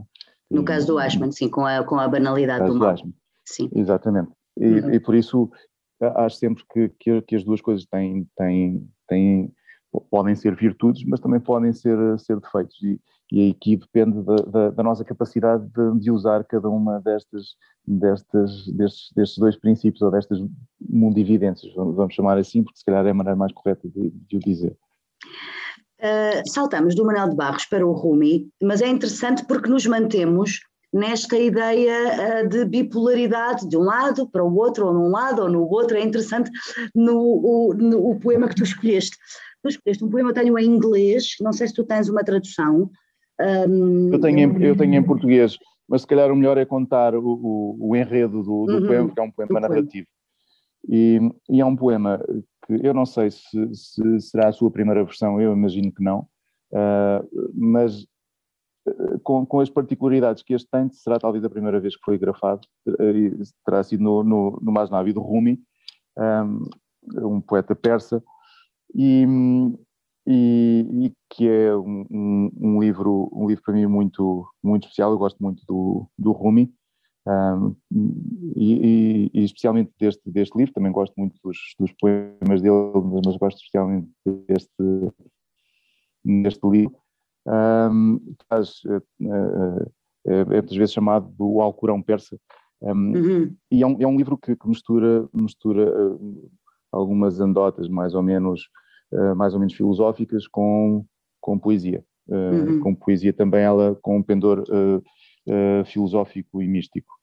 Um, o Rumi, apesar de tudo, era, era ser um poeta medieval, era, era um, um, poeta também muito, muito moderno algumas das suas convicções, bastante tolerante em relação a uma série de, de, de uh, em relação a outras religiões, por exemplo, coisa que, que, que, hoje em dia em muitos círculos não abunda, mas, mas ele, ele em especial era, era, era uma pessoa bastante, bastante eclética uh, e, e tem então esta, esta história que já foi reproduzida inúmeras vezes em inúmeros livros de maneiras diferentes e com, e com manifestações diferentes, digamos que, que o, a sua essência manteve-se, mas, mas uh, foram modificando determinadas, determinadas coisas. E, portanto, aparece também nas, nas Mil e Uma Noites, aparece, aparece em contos populares portugueses, aparece, uh, já deu um romance de, de grande sucesso, um best-seller, que, que uh, infelizmente que é o Alquimista do Paulo Coelho, que é a mesma história, exatamente, mudando uh, a geografia e transformando um poema num, num romance, mas a, a, história, a história, a história básica é, é essa. Um, e é uma história que, que, eu, que eu acho muito, muito fascinante, porque também define um pouco qual é o percurso da, das nossas vidas e mostra uh, como, como, ele, como ele se processa. Então a história, o poema chama-se uh, um, Em Bagdá, Bagdá. com o Cairo, e, e, no Cairo sonhar com Bagdá. E, e começa com um homem numa rua tal, no, no bairro tal, na casa tal, que um dia sonha que tem um tesouro à sua espera no Cairo e decide empreender a viagem e sai do sítio onde está, é uma viagem perigosa e, e, e vai para, para o Cairo, eh, desconhecendo que naquela altura havia, havia assaltos e que ele não poderia andar na rua por determinada hora e acaba por ser preso. E quando ele é preso, a polícia interroga-o, ele, ele não quer revelar os, os, os motivos que o levaram ao Cairo, é, mas acaba por, por confessar a determinada altura que, bom, é que eu tive um sonho sonho repetido em que, em que sonhei que no Cairo, no bairro tal, na rua tal, na casa tal, estava um homem chamado X que me daria um tesouro. E o homem que o está a torturar, o polícia, diz-lhe é o, é, que, que ele é um palerma, é um idiota, porque também ele já tinha sonhado inúmeras vezes que em Bagdá, no bairro tal, na rua tal, no sítio tal, encontraria um, um persa que lhe daria um, um tesouro. E claro, o, o, o Persa estava a sonhar com, com o homem no Cairo e que depois esse, esse homem lhe dirá, apontará que, que existe um tesouro na sua própria casa. Ou seja, ele volta à casa, depois de estar no Cairo, volta, volta para, para Bagdá, e quando, quando chega à sua casa, uh, escava e encontra um tesouro onde sempre esteve. E, e há aqui várias esta é uma história com, com muitas camadas, ela pode ser interpretada também de, de muitas maneiras. Uma, uma delas, evidente, é que uh, ele, ele esteve o tempo todo sentado num tesouro, mas era incapaz de ver ou de encontrar aquele tesouro, portanto, ele precisou de fazer a viagem para, para, o, para o encontrar. E, portanto, isso, isso, é a ideia de vida, que é, é uma espécie de, de retorno, mas que só faz sentido se fizermos aquela viagem, pudermos também olhar de longe etc. E voltamos, portanto, à Odisseia e ao Ulisses e, também, e, não é? Exatamente. Lá está. E, e por outro lado encontramos a, exato, é o, mesmo, o mesmo circuito, o mesmo eh, o mesmo círculo que fez, que fez Ulisses, eh, portanto saiu de casa para ir lutar, voltou a casa. Um, e portanto uh, é, um, é, um, é um poema, é um poema e, e para mais é, é, muito inteligente, está, bem, está bem pensado, é, é uma andota que, que, que tem é uma capacidade pandémica, porque acaba por, por ser muito contagiante e a prova disso é que, é que existem versões desta história em todo, em todo o lado. uhum. o próprio filho pródigo na Bíblia, etc. Portanto, há, há muitas, há muitas variantes, de, uh, ainda que, seja, seja, um, seja um pouco diferente desta, mas, mas tem essa ideia de retorno também. Uhum. O Rumi é um poeta muito importante, persa, como disseste, uh, que deixou uma obra que é eh, muito gostada e citada e partilhada um, até hoje, que é uma obra que tem também, digamos, um pendor eh, filosófico, reflexivo um, e teológico também, não é? Se quisermos. Um, sim, sim. Como é que falarias dele, Afonso, para quem o conhece mal? Uh, é isso tudo, é isso tudo. Eh, curiosamente dizem que o, o, sucesso que ele faz, nomeadamente nos Estados Unidos, se deve à tradução. Coleman Barks, creio que foi quem, quem o traduziu, um, que se deve à, à, à, tradução dele, mais, mais até do que ao, ao próprio, aos próprios poemas do, do Rumi. Mas ele tem, ele tem, tem além de ter poemas uh, lindíssimos, um, tem alguns que eu também tenho a sensação de já terem sido muito usados uh, por outras pessoas, independentemente de, de, de, terem consciência ou de não terem consciência de, de onde é que vieram. O Rumi foi, ele foi discípulo de outro, de outro místico do Islão, de outro sufi ou derviche, se usarmos a palavra persa, um, que era o Farid Dinatar. Escreveu também um livro uh, bastante conhecido no, uh, uh, que é o, a linguagem dos pássaros, ou o discurso dos pássaros, discurso dos pássaros. Um, e que também ele é uma espécie de, de regresso a casa e, e não, não, é assim tão diferente deste poema do, do Rumi. Um, mas ele, ele, numa dessas histórias, no, no discurso dos, dos pássaros, ele, ele, fala de uma, de uma de uma ranhura que, que, todas as coisas têm para onde entra a morte. E o Rumi tem um, tem um poema muito, muito, um verso muito conhecido que diz que uh, uh, é pela ferida que entra, que entra a luz. E o, e o Cohen diz qualquer coisa como There is, a light, uh, there is a crack in everything, that's in everything. how the light gets in. Portanto, há uma, uma como é que traduzimos? Há uma, há uma falha, uma, uma, há uma ranhura. Há uma ranhura uma, em, em, todas sim, as coisas, é, é assim que a luz entra, não é? É dessa forma. Exato. É, é no caso de, de Rumi, é, tem essa, esta noção de ferida, é, que não deixa de ser diferente dessa crack in everything, mas, mas no, no, no Farid do Dinatar é de facto essa crack. e, e é engraçado porque um diz que é para onde entra a morte, o outro diz que é para onde entra a luz e que o Cohen é uma espécie de mistura entre, entre a versão de um e a versão, a versão do, do outro. Gostas um, do Cohen, mas, imagino?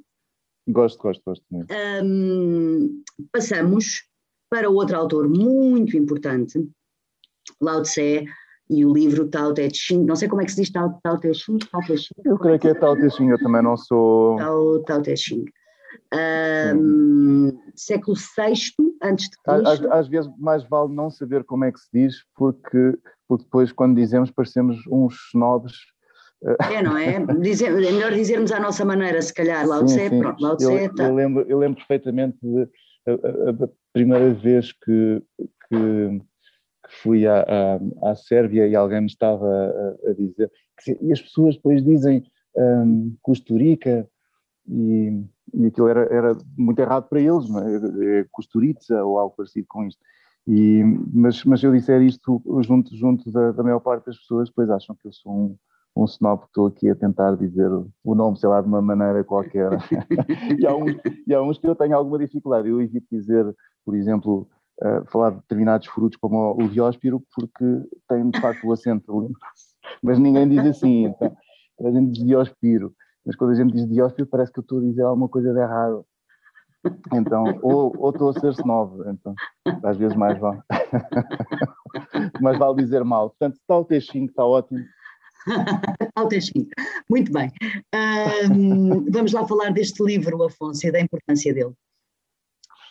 Uh, bom, eu, eu, eu, como disse antes, houve aqui um período em que gostava muito do, do da, da filosofia oriental e do, em especial do, do, do taoísmo, muito mais do que do, do hinduísmo, por exemplo. Mas, mas o, ou até outra, outras, outros, outros, outras correntes filosóficas ou, ou, ou religiosas orientais, como o confucionismo, ou, ou, mas, mas o, o taoísmo, sim, uh, gostava muito. E, e eu lembro-me, eu, eu tinha, eu creio que tinha 15 ou 16 anos e eu gostava tanto deste livro que, que tinha várias versões uh, que tinha comprado em inglês, em, em uh, edições brasileiras, havia também uma, uma edição portuguesa da, da estampa, um, e eu tinha essas edições todas e lia-as e comparava, e, e a determinada altura foi o meu primeiro exercício literário, um dos primeiros exercícios literários que me lembro de fazer, que foi eu tenho de pôr isto como deve ser, porque eu encontrava em alguns versos uma, uma, clareza muito maior do que nos outros, em termos filosóficos, ou uma consistência filosófica sim, muito, sim. muito, muito mais conseguida do, do, que nos outros. Então, o que eu, o que eu na verdade, estaria a fazer é uma tradução comparada, digamos, do, do do, do Tao Te Ching. E então achei que iria fazer isso e claro comecei com, com os primeiros versos e, e, e, e apercebi-me de, de, de, que tinha ali um, um trabalho demasiado grande para, para, a ambição era demasiado grande para aquilo que eu era capaz de fazer na, na altura. Na altura. Mas, mas gostava. Gostavas bastante, disseste que já foste próximo desta filosofia mais do que és hoje, que tem um, tem um pouco a ver esta, o taoísmo com a ideia de, um, de uma fruição natural, de, de, de, sem ir contra o que é natural, sem confrontar Sim. o que é natural, de uma fruição, uh, digamos, como é que eu ia dizer, um, sem ruído, ir, não é? Uma coisa mais uh, tranquila, sem contrariar o que é o natural, não é? Uh, e disseste que já foste mais próximo desta Sim. ideia do que agora, é isso? É, exatamente, eu, é o que já falámos antes, isto aqui é o anti-Dylan Thomas, e, portanto é, há aqui assim uma espécie de, de entrega, uh, não sei se Litz é ou Contes é, um deles tem, tem uma história de um, de um cozinheiro, por exemplo, não afiava as facas. E há alguém que lhe pergunta como é que ele não afiava as facas. Eu não afio as facas porque eu uso sempre o veio da própria carne. Ele segue sempre a natureza e não precisa de fazer grande esforço para, para cortar a, a, a carne. E, e, a ideia do, de, de, do tal, que é este caminho, é uma ideia muito, muito baseada nisto, em, em, em fluir com a, com a, natureza, em que uhum. uh, as coisas suaves são, são mais capazes do que as coisas duras. Um, uh, um provérbio que diz a, a, a, língua é mole e fica, os dentes são duros e caem, ou que as árvores, ou que, que, que a erva se dobra com, com, o vento e volta a erguer-se, mas o carvalho cai, e por aí fora. E, portanto, eu, eu tenho muito esta, esta sensação de que a água, por exemplo, é um, é um elemento importantíssimo. Um, e porquê? Porque se molda tudo. Uh, ela molda-se, não, ela não, eh, a sua luta é uma luta uh, muito, muito complacente, muito, muito harmoniosa, sempre de acordo com, com, determinadas, com determinadas leis, ou, e que seriam essas, essas tais leis naturais. O taoísmo também aparece num, numa, com, com, com, uma crítica a, a, aos salões, a, à riqueza, à materialidade, a uma fuga também da, da cidade para o, para o campo, o, o campo passa a ser, a natureza passa a ser algo, algo importante. Uh, acho, continuo a achar que tem coisas muito, muito, muito interessantes, um, uh, mesmo, mesmo uh, cosmológicas ou cosmogónicas aqui na, na, na, ideia, na ideia que Lao, Tse, que Lao Tse tinha para, para o nascimento de todas as coisas ou do, do universo, que é, que é assim, aliás, que começa o Tao Te Ching. Um, Vamos ouvir eu, um bocadinho? Eu, sim, sim, só queria dizer que eu diz, por acaso diz, gosto diz. mais do, do é. Não falei dele porque, porque ele não escrevia poesia, escrevia umas anedotas filosóficas, eh, mas, mas eram, eram uh, filosoficamente acho muito, muito, muito inteligente. O, o Lao Tse, eh, ninguém sabe na verdade se, se existiu, se há quem diga até que, que, que, o livro dele é uma compilação de uma série de poemas. Tradição de, oral, não é? Foi passando, foi passando de tradição oral, sim. E foi aqui uh, reunida sob este, este, este nome, esta figura, que, do qual sabemos, sabemos muito pouco. Um, existe um, uma história que ele, que ele se cansou de, de, de, dos, dos chineses ou do, do, do, país onde vivia, ou, e, e, e, e decide, e decide, e decide exilar-se, eh, ir, ir embora.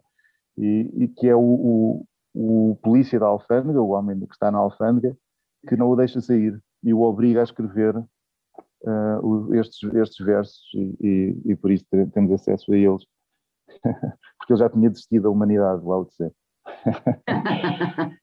Para situarmos, isto é século VI a.C., certo?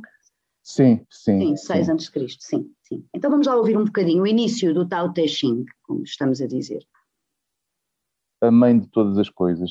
Este, este, esta é uma tradução, uh, uh, uma, uma publicação brasileira e, e há aqui umas também, também há alguma, alguma nomenclatura que eu, que eu prefiro outro tipo de, de, de tradução, outras alternativas. Uhum. Mas enfim, o tal que pode ser expressado não é o tal eterno, o nome que pode ser definido não é o nome imutável.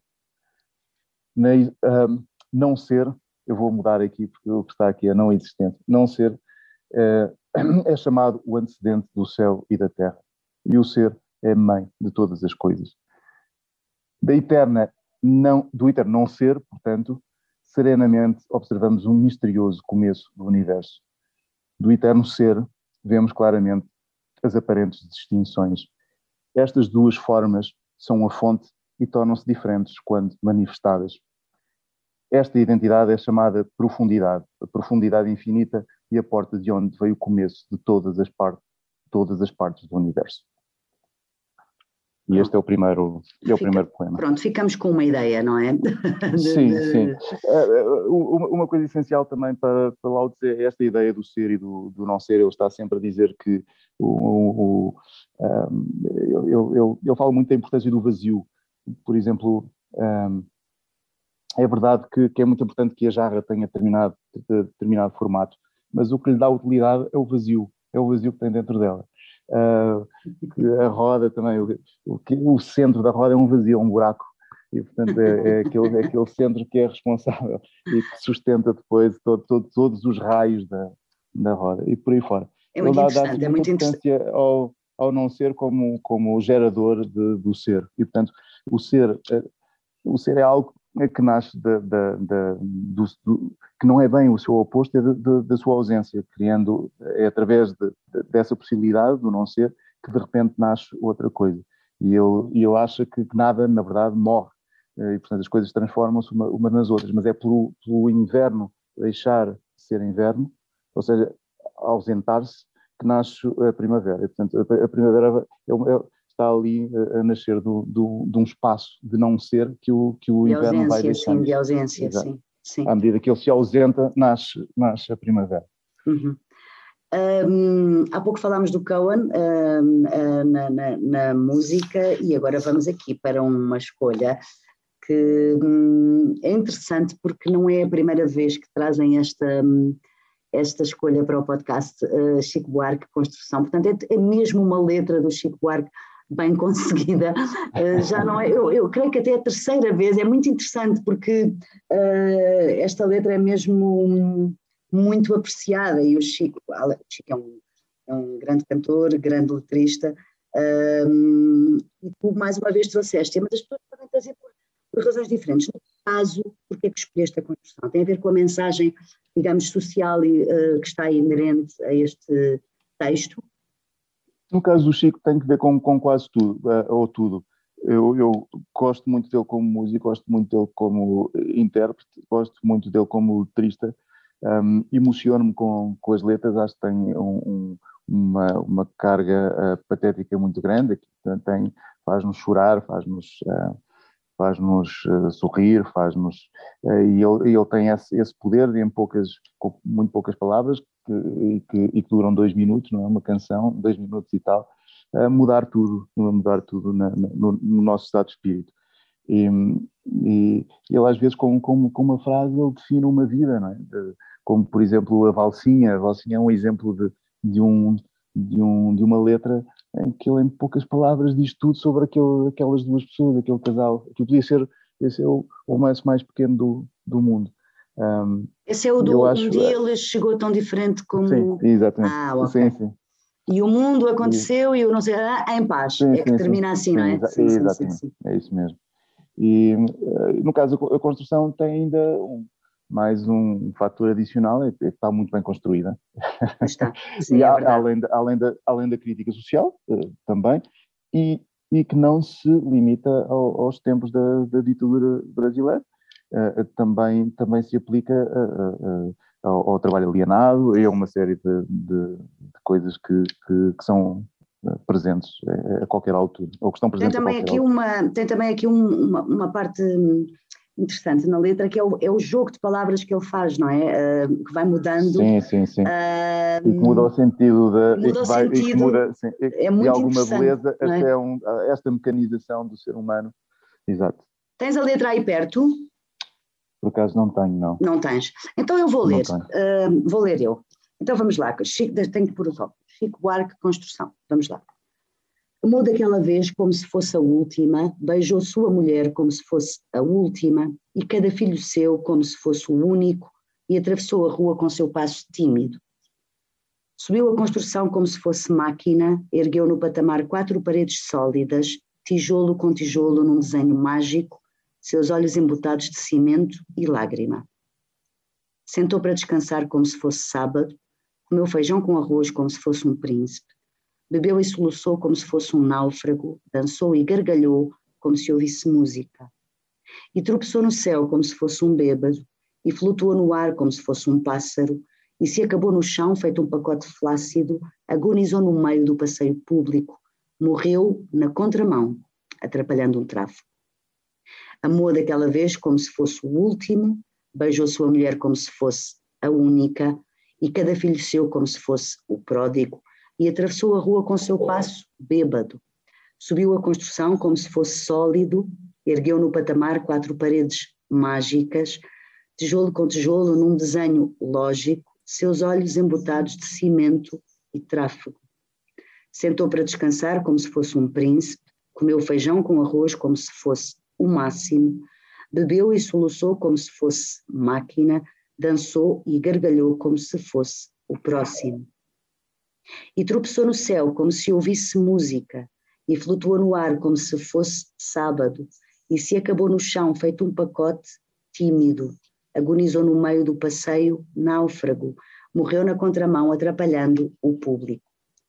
Amou daquela vez como se fosse máquina, beijou sua mulher como se fosse lógico, ergueu no patamar quatro paredes flácidas, sentou para descansar como se fosse um pássaro e flutuou no ar como se fosse um príncipe e se acabou no chão feito um pacote bêbado, morreu na contramão atrapalhando o sábado.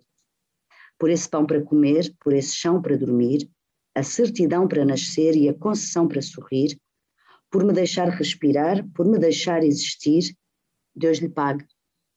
Pela cachaça de graça que a gente tem que engolir, pela fumaça e desgraça que a gente tem que tossir, pelos andaimes pingentes que a gente tem que cair, Deus lhe pague pela mulher carpideira para nos louvar e cuspir, e pelas moscas bicheiras e nos beijar e, a nos beijar e cobrir, e pela paz derradeira que enfim vai nos redimir, Deus lhe pague. Muito bem, é uma bela letra, é uma, é uma bela sugestão e eu acho sempre muito interessante como esta, esta canção é tão escolhida e é tão gostada por tantas pessoas um, do Brasil para uh, Paris, Simone, Simone Weil. Queres falar-nos sobre esta sim, escolha? Sim, uh, na realidade eu gosto muito da, da, da Simone Weil. Uh, gosto especialmente da, da, gravidade e a graça, mas gosto muito também das, de, de algumas cartas e, e, e, e acho que, que, que, ela pensava muito bem e, e tem assim uma eh, e, também a própria, a própria uh, os, os, próprios pensamentos eram, eram muito poéticos. Uh, essa, a ideia que ela tinha, por exemplo, de, de, de graça e compará-la à, à gravidade, como uma espécie de gravidade invertida, é, é lindíssimo e, e, e, esse seria o texto que eu, que eu escolheria, mas não era, não era poesia. poesia. E, e então um, então escolhi um de, de, um livro de poemas dela, À Porta do Farol Faz Escuro, um, que se chama Os Dois Rostos da Amizade e do, e do Amor, que ainda que não seja, uh, um, uh, que, eu, que, eu não, que eu não acho, ou não sinta uh, deslumbrado com a, com a forma, sinto com, com o conteúdo, acho que o conteúdo é, é, é, é particularmente bem, bem conseguido. Não é que seja também uma grande, uma grande novidade, não, não, não é isso, mas, mas é, é, uma, é uma espécie de, de verdade que convém lembrarmos uh, com, com frequência, especialmente agora nestes dias que, que vamos vivendo. Então não vamos lá ouvir. Quero, claro, vamos então, ouvir. Há duas formas de amizade, o encontro e a separação, ambas indissolúveis. Contêm uma na outra o mesmo bem, o bem único, a amizade. Porque quando dois seres que não são amigos estão perto, não há encontro. Quando ficam longe, não há separação. E porque contém o mesmo bem, são as duas igualmente boas. E, e tem esta ideia, esta ideia que é muito bonita, que, que, que quando há amizade, a, separação não, não, não, a, não a faz esboroar, nós não, não, não sentimos qualquer decadência na, na, na amizade com a, com a distância, ela, ela mantém-se incólume. E, e Aliás, é, é, um é, dos, é, é, um dos barómetros, não é? Nós, uh, sim, acontece é. muito, podemos estar sem ver um amigo muito tempo e se quando o é, vemos é claro. igual a ter estado com ele na véspera, dizemos, esta amizade... se aqueles sete anos não tivessem passado. Exatamente. A, começamos uma conversa que tínhamos interrompido há sete anos antes e retomamos a, a, a, a conversa. Uh, curiosamente, há, um, há, uns versos do, do Rumi que, que, que vão muito bem com, com este poema da Simone Weil, que diz que. Eu vou, vou traduzir ao mesmo tempo que leio, por isso. Um, quando estou contigo, ficamos, ficamos acordados toda a noite. Quando, não, quando não estou contigo, também não consigo dormir. E e, e, depois ele, esse, ele, fala, esse... ele, ele, fala, ele fala de Deus porque, porque na verdade ele está, está a pensar em Deus, mas podemos pensar num amigo, podemos pensar num, num, numa paixão, no que for. E ele termina dizendo: uh, Deus seja louvado por estas duas insónias e a diferença entre elas. Sim, este, esse poema está, está traduzido pelo Jorge Sousa Braga num livro da Sírio uh, que se chama Qual é a Minha ou a Tua Língua? Uh, um, poema, traduções ou versões para português de Jorge Sousa Braga e tal.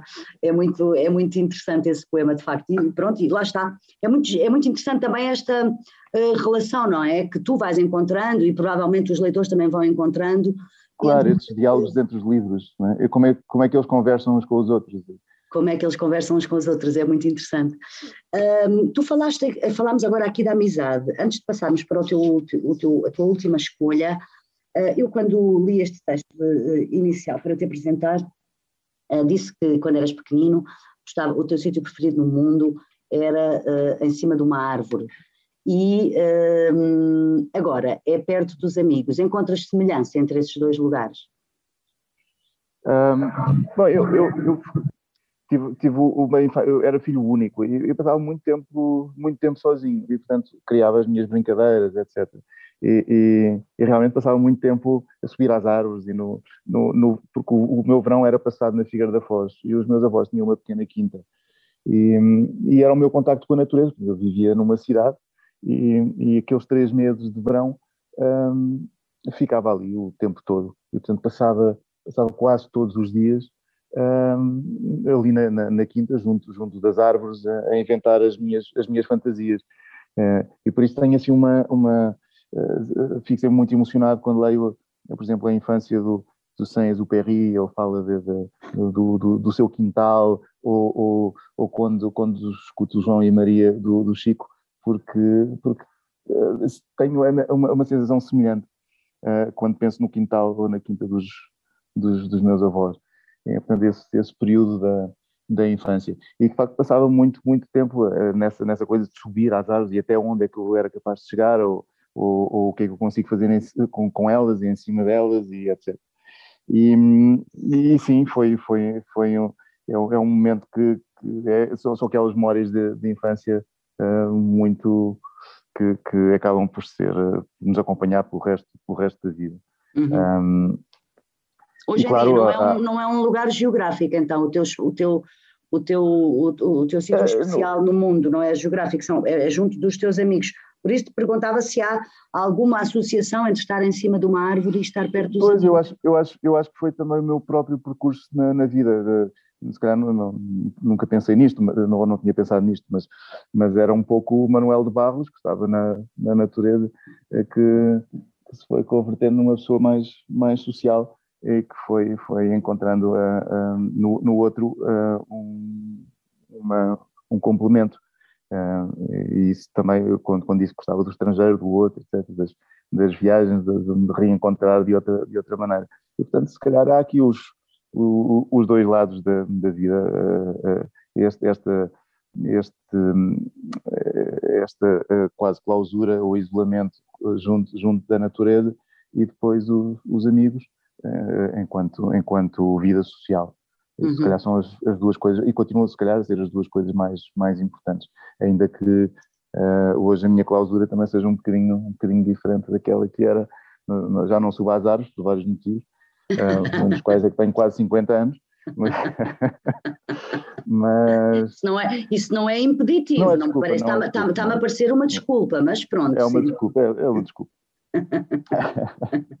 Olha, Ingeborg, Bach, Ingeborg Bachmann, um, austríaca, uh, tem aquela história uh, conhecida de ter estado com o Paul Celan dois meses em, em Viena e de depois terem uh, um, trocado correspondência, terem se ajudado mutuamente enquanto poetas e estudou filosofia, que é uma, é uma área de que tu gostas eh, particularmente, uhum. e escolheste um poema dela pequenino. Queres ler para falarmos depois dele? Sim, ele não é pequenino, só que eu escolhi só uma parte uh, que acho, acho, acho muito bonita. E, eu também poderia ter escolhido o Paul Celan, na verdade, uh, mas, mas gosto realmente muito deste, deste, deste, desta parte de um, de um poema.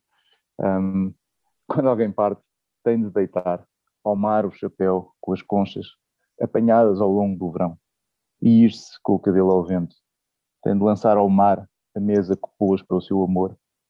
Tem de deitar ao mar o resto de vinho que ficou no copo. Tem de dar o seu pão aos peixes e misturar no mar uma gota de sangue. Tem de espetar bem a faca nas ondas e afundar o sapato. Coração, âncora e cruz e ir-se com o cabelo ao vento. Depois regressará. Quando? Não perguntes. Voltamos, Afonso, à ideia de viagem, de ir, de voltar, sem saber quando. Uh, está muito claro. presente, não é? Esta ideia da viagem uh, nas tuas Sim. escolhas. Sim, também. Este, este, este, poema tem, tem, tem aqui uma, uma, é como se a morte nos segredasse ao ouvido. É, o que, ela, o que ela está a dizer é um pouco deixar tudo o que nós construímos eh, e partir sem, sem, sem nada. E, e, e, ainda que calculo que ela esteja a falar precisamente da, da morte, um, uh, o Henri Michaud tem outros que eu poderia ter escolhido. Uh, tem, tem, dizia que, que, que, a viagem é um empobrecimento. E eu encontro nesta ideia algo uh, muito importante, porque a primeira coisa que de facto se perde com a viagem não é um enriquecimento. Normalmente as pessoas pensam no, no enriquecimento, é um empobrecimento. E, é, e aqui também é aqui um, algo taoísmo, é preciso criar uma ausência para, para, para poder uh, uh, ficar rico de outra, de outra maneira, portanto, perder alguma coisa. E, e obviamente quando nós saímos de casa deixamos logo de ter os amigos, de ter o nosso conforto, ter, ter o, o ambiente que, que, estamos habituados, a nossa, a nossa rotina, e portanto a primeira coisa que, que nos acontece é, é de facto esse, esse empobrecimento. E o nosso enriquecimento será sempre proporcional àquilo que nós, nós estamos dispostos a sacrificar ou a dar por essa, por essa nova coisa, ou seja, a quantidade e a ausência que somos capazes de, de criar, e para voltar a Lao Tse, porque quando criamos esta ausência, este buraco, como o, o Henri Michaud, o Henri Michaud dizia, nós criamos um, um buraco dentro, dentro de nós, é esse buraco que depois pode ser, pode ser eh, preenchido, pode ser, pode ser cheio por, por eh, agora falando de viagens, no caso da no caso aqui do, do poema será, muito provavelmente ela estará a falar de uma espécie de ressurreição. Uhum. Um, estou muito contente, gostei muito da conversa contigo. Acho que um, trouxeste muitas pistas de leitura e, e sobretudo, muitas pistas de, de pensamento. A nossa conversa já vai longa, mas eu não posso, Afonso, despedir-me de ti sem voltar à poesia, à tua e é este livro, O Paz Traz Paz, uh, uh, que tem um poema que tu tiveste a gentileza de gravar comigo ainda antes de ser publicado, de me deixares gravar-te a dizer este poema, e eu queria ler-te para depois de fazer assim uma última pergunta antes de, antes de nos despedirmos. Então, o poema chama-se Carne, está no livro Paz Traz Paz, da Companhia das Letras, e diz assim: Aprendi na escola que o coração é um músculo, carne, no fundo. Não queria acreditar, pois sempre pensei que o coração fosse feito de pensamentos, ou até de recordações. Poderia inclusive acreditar que é feito de fotografias antigas, ou de bolachas, ou de um passo de dança, ou de uma daquelas tardes que duas pessoas acendem quando dizem a mesma palavra ao mesmo tempo. Porém, talvez faça sentido isto de o coração ser feito de carne. Explica muita coisa. Alguns corações, tenho a certeza, até terão osso. É um, é um belo poema, gosto muito deste poema, Afonso. Um, como é que está a escrita de poesia? uh, Bom, para já, para já uh, limito-me a publicar algumas coisas nas enciclopédias e, e, estamos, estamos por aí. Este ano saíram alguns livros, um, sobre livros, mas não, não é ficção. Um, tem mais dois de não ficção, vamos ver se, se os termino a tempo, e um romance. E esse sobre livros que não é ficção é o quê? Uh, é um livro contextos sobre, sobre o vício dos livros, sobre o vício ah. da leitura, sobre, sobre e, com uma série de e que mistura, mistura uh, uh, alguns, alguns factos históricos de, de, de grandes leitores ou, ou, ou, curiosidade, uh, curiosidades sobre, sobre a leitura que são do, do, domínio público, outras que, que eu próprio vivi e que, e que acho uh, acho particularmente interessante para partilhar. Algumas, alguns casos são, são, são uh, eu considero iluminadores em relação, em relação a, ao, ao, que significa, ao que significa o amor aos livros e o que significa ler, uh, e, e, também o ódio aos livros, porque os livros também são muito odiados, a quantidade de livros que são, foram, são queimados, que são destruídos, etc também é um proibidos, é também proibidos. E são proibidos as censuras, as, as, perseguições a alguns, alguns escritores, etc. E, e portanto, e, e, e também o, o, e não é só o bem que, o, que, o, que, os, que os livros nos trazem, uh, uh, é preciso também fazer notar que muitas vezes uh, são, são, são, não são responsáveis propriamente, mas, mas são, são, são suportes para, para coisas horríveis. E, portanto, há, há muitas coisas muitas, muitas péssimas ações que são sustentadas em livros. Uhum. E, portanto, é bom também não esquecer isso. Claro. É, ainda, um, diz, diz, diz. Ainda que o balanço seja muito positivo, ou então já, já, já nos teríamos, eh, já os teríamos abandonado aqui pelo, pelo caminho. Olha, e o romance? Podes dizer alguma coisa? Uh, sim, uh, uh, eu estive o ano passado em, em Berlim, numa residência, pretendi, e assim o fiz, escrever um, um falar sobre, sobre uma história que aconteceu durante uh, os primeiros anos do, do muro de Berlim, portanto, desde que ele foi um, construído, no, no, início da década de, de 60, é uma história passada nessa altura, um, que mistura alguns, alguns factos uh, verdadeiros, incluindo a história principal. É, é verdadeira, uh, uh, as, as, personagens são, têm outros nomes, e, e, e mas for, foram. Há, há, histórias muito pungentes sobre, sobre, sobre tudo aquilo que se passou entre um lado e o, e o outro, um, e, e, esta é mais uma delas. É mais uma delas. Não é, não é todo a mais, a mais trágica, a mais dramática, não é isso, mas é, é para mim uma, uma, história eh, romanesca com muito interesse ético, uhum. um, ou seja, ela coloca-nos muitas perguntas uh, uh, sobre, sobre como é que nós nos devemos de facto portar em determinadas circunstâncias, o que é que é, importante para nós enquanto, enquanto indivíduos, é, é fazer corresponder determinadas ações aos nossos princípios, ou se pelo contrário devemos uh, abandoná-los a determinadas alturas, que às vezes é preciso fazê-lo uh, para, para defender a vida de alguém, por exemplo, etc. etc. E, portanto, é, é, é uma história com, que eu eu acho complexa nesse, nesse sentido e que, e que já eu conhecia, na verdade, já, já me lembro em que ano, mas, mas eu fui a Berlim, tinha alto escrever um texto para a sábado sobre os 25 anos da queda do muro. Uhum. Um, e nessa altura, nessa altura, creio que foi nessa altura que eu vi que eu vi esta história pela, pela, pela primeira vez. E por, por coincidência, o meu pai esteve nessa altura também lá e portanto misturo essa história com, a, com o que o meu pai me contou uh, uh, nessa, nessa, nessa altura. Ele também fez a passagem de um lado para o outro, etc. E, e eu estava a estudar fotografia na, na altura. E, e então é, é, é, é, uma mescla de, de, de, várias coisas. A maior parte, com, com, com algumas, com, com muita coisa que é, que é, que é verdade. Um, não posso deixar de te perguntar, porque me lembrei agora quando falaste dessa residência em Berlim. Tu uh, viajas muito, uh, até à pandemia, uh, passas muitos meses fora juntando as viagens por causa dos livros, porque além de muito premiado, és também muito traduzido, estás traduzido em muitos, muitos países e por causa dessas traduções fazes muitas viagens para falar dos livros e encontrar os teus leitores e tudo isso. Agora, com a pandemia, isto imagino que não seja assim. Como é que está a ser para ti essa ausência da viagem? uh, um, bom, uh, eu, eu, na verdade gosto muito de viver confinado, eu vivo mais ou menos uh, isolado no campo, num lugar que já é isolado.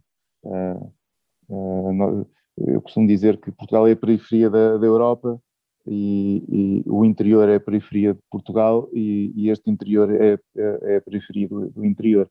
E, portanto, estamos, estamos aqui num, num, num sítio um, um, muito, muito isolado, uh, muito esquecido, uh, com, com, todas as coisas boas e coisas más, uh, incluindo uma, uma das coisas boas terá sido precisamente o, uh, o facto de, de, tudo demorar tanto tempo a chegar cá, que a própria pandemia também uh, levou, levou o seu tempo.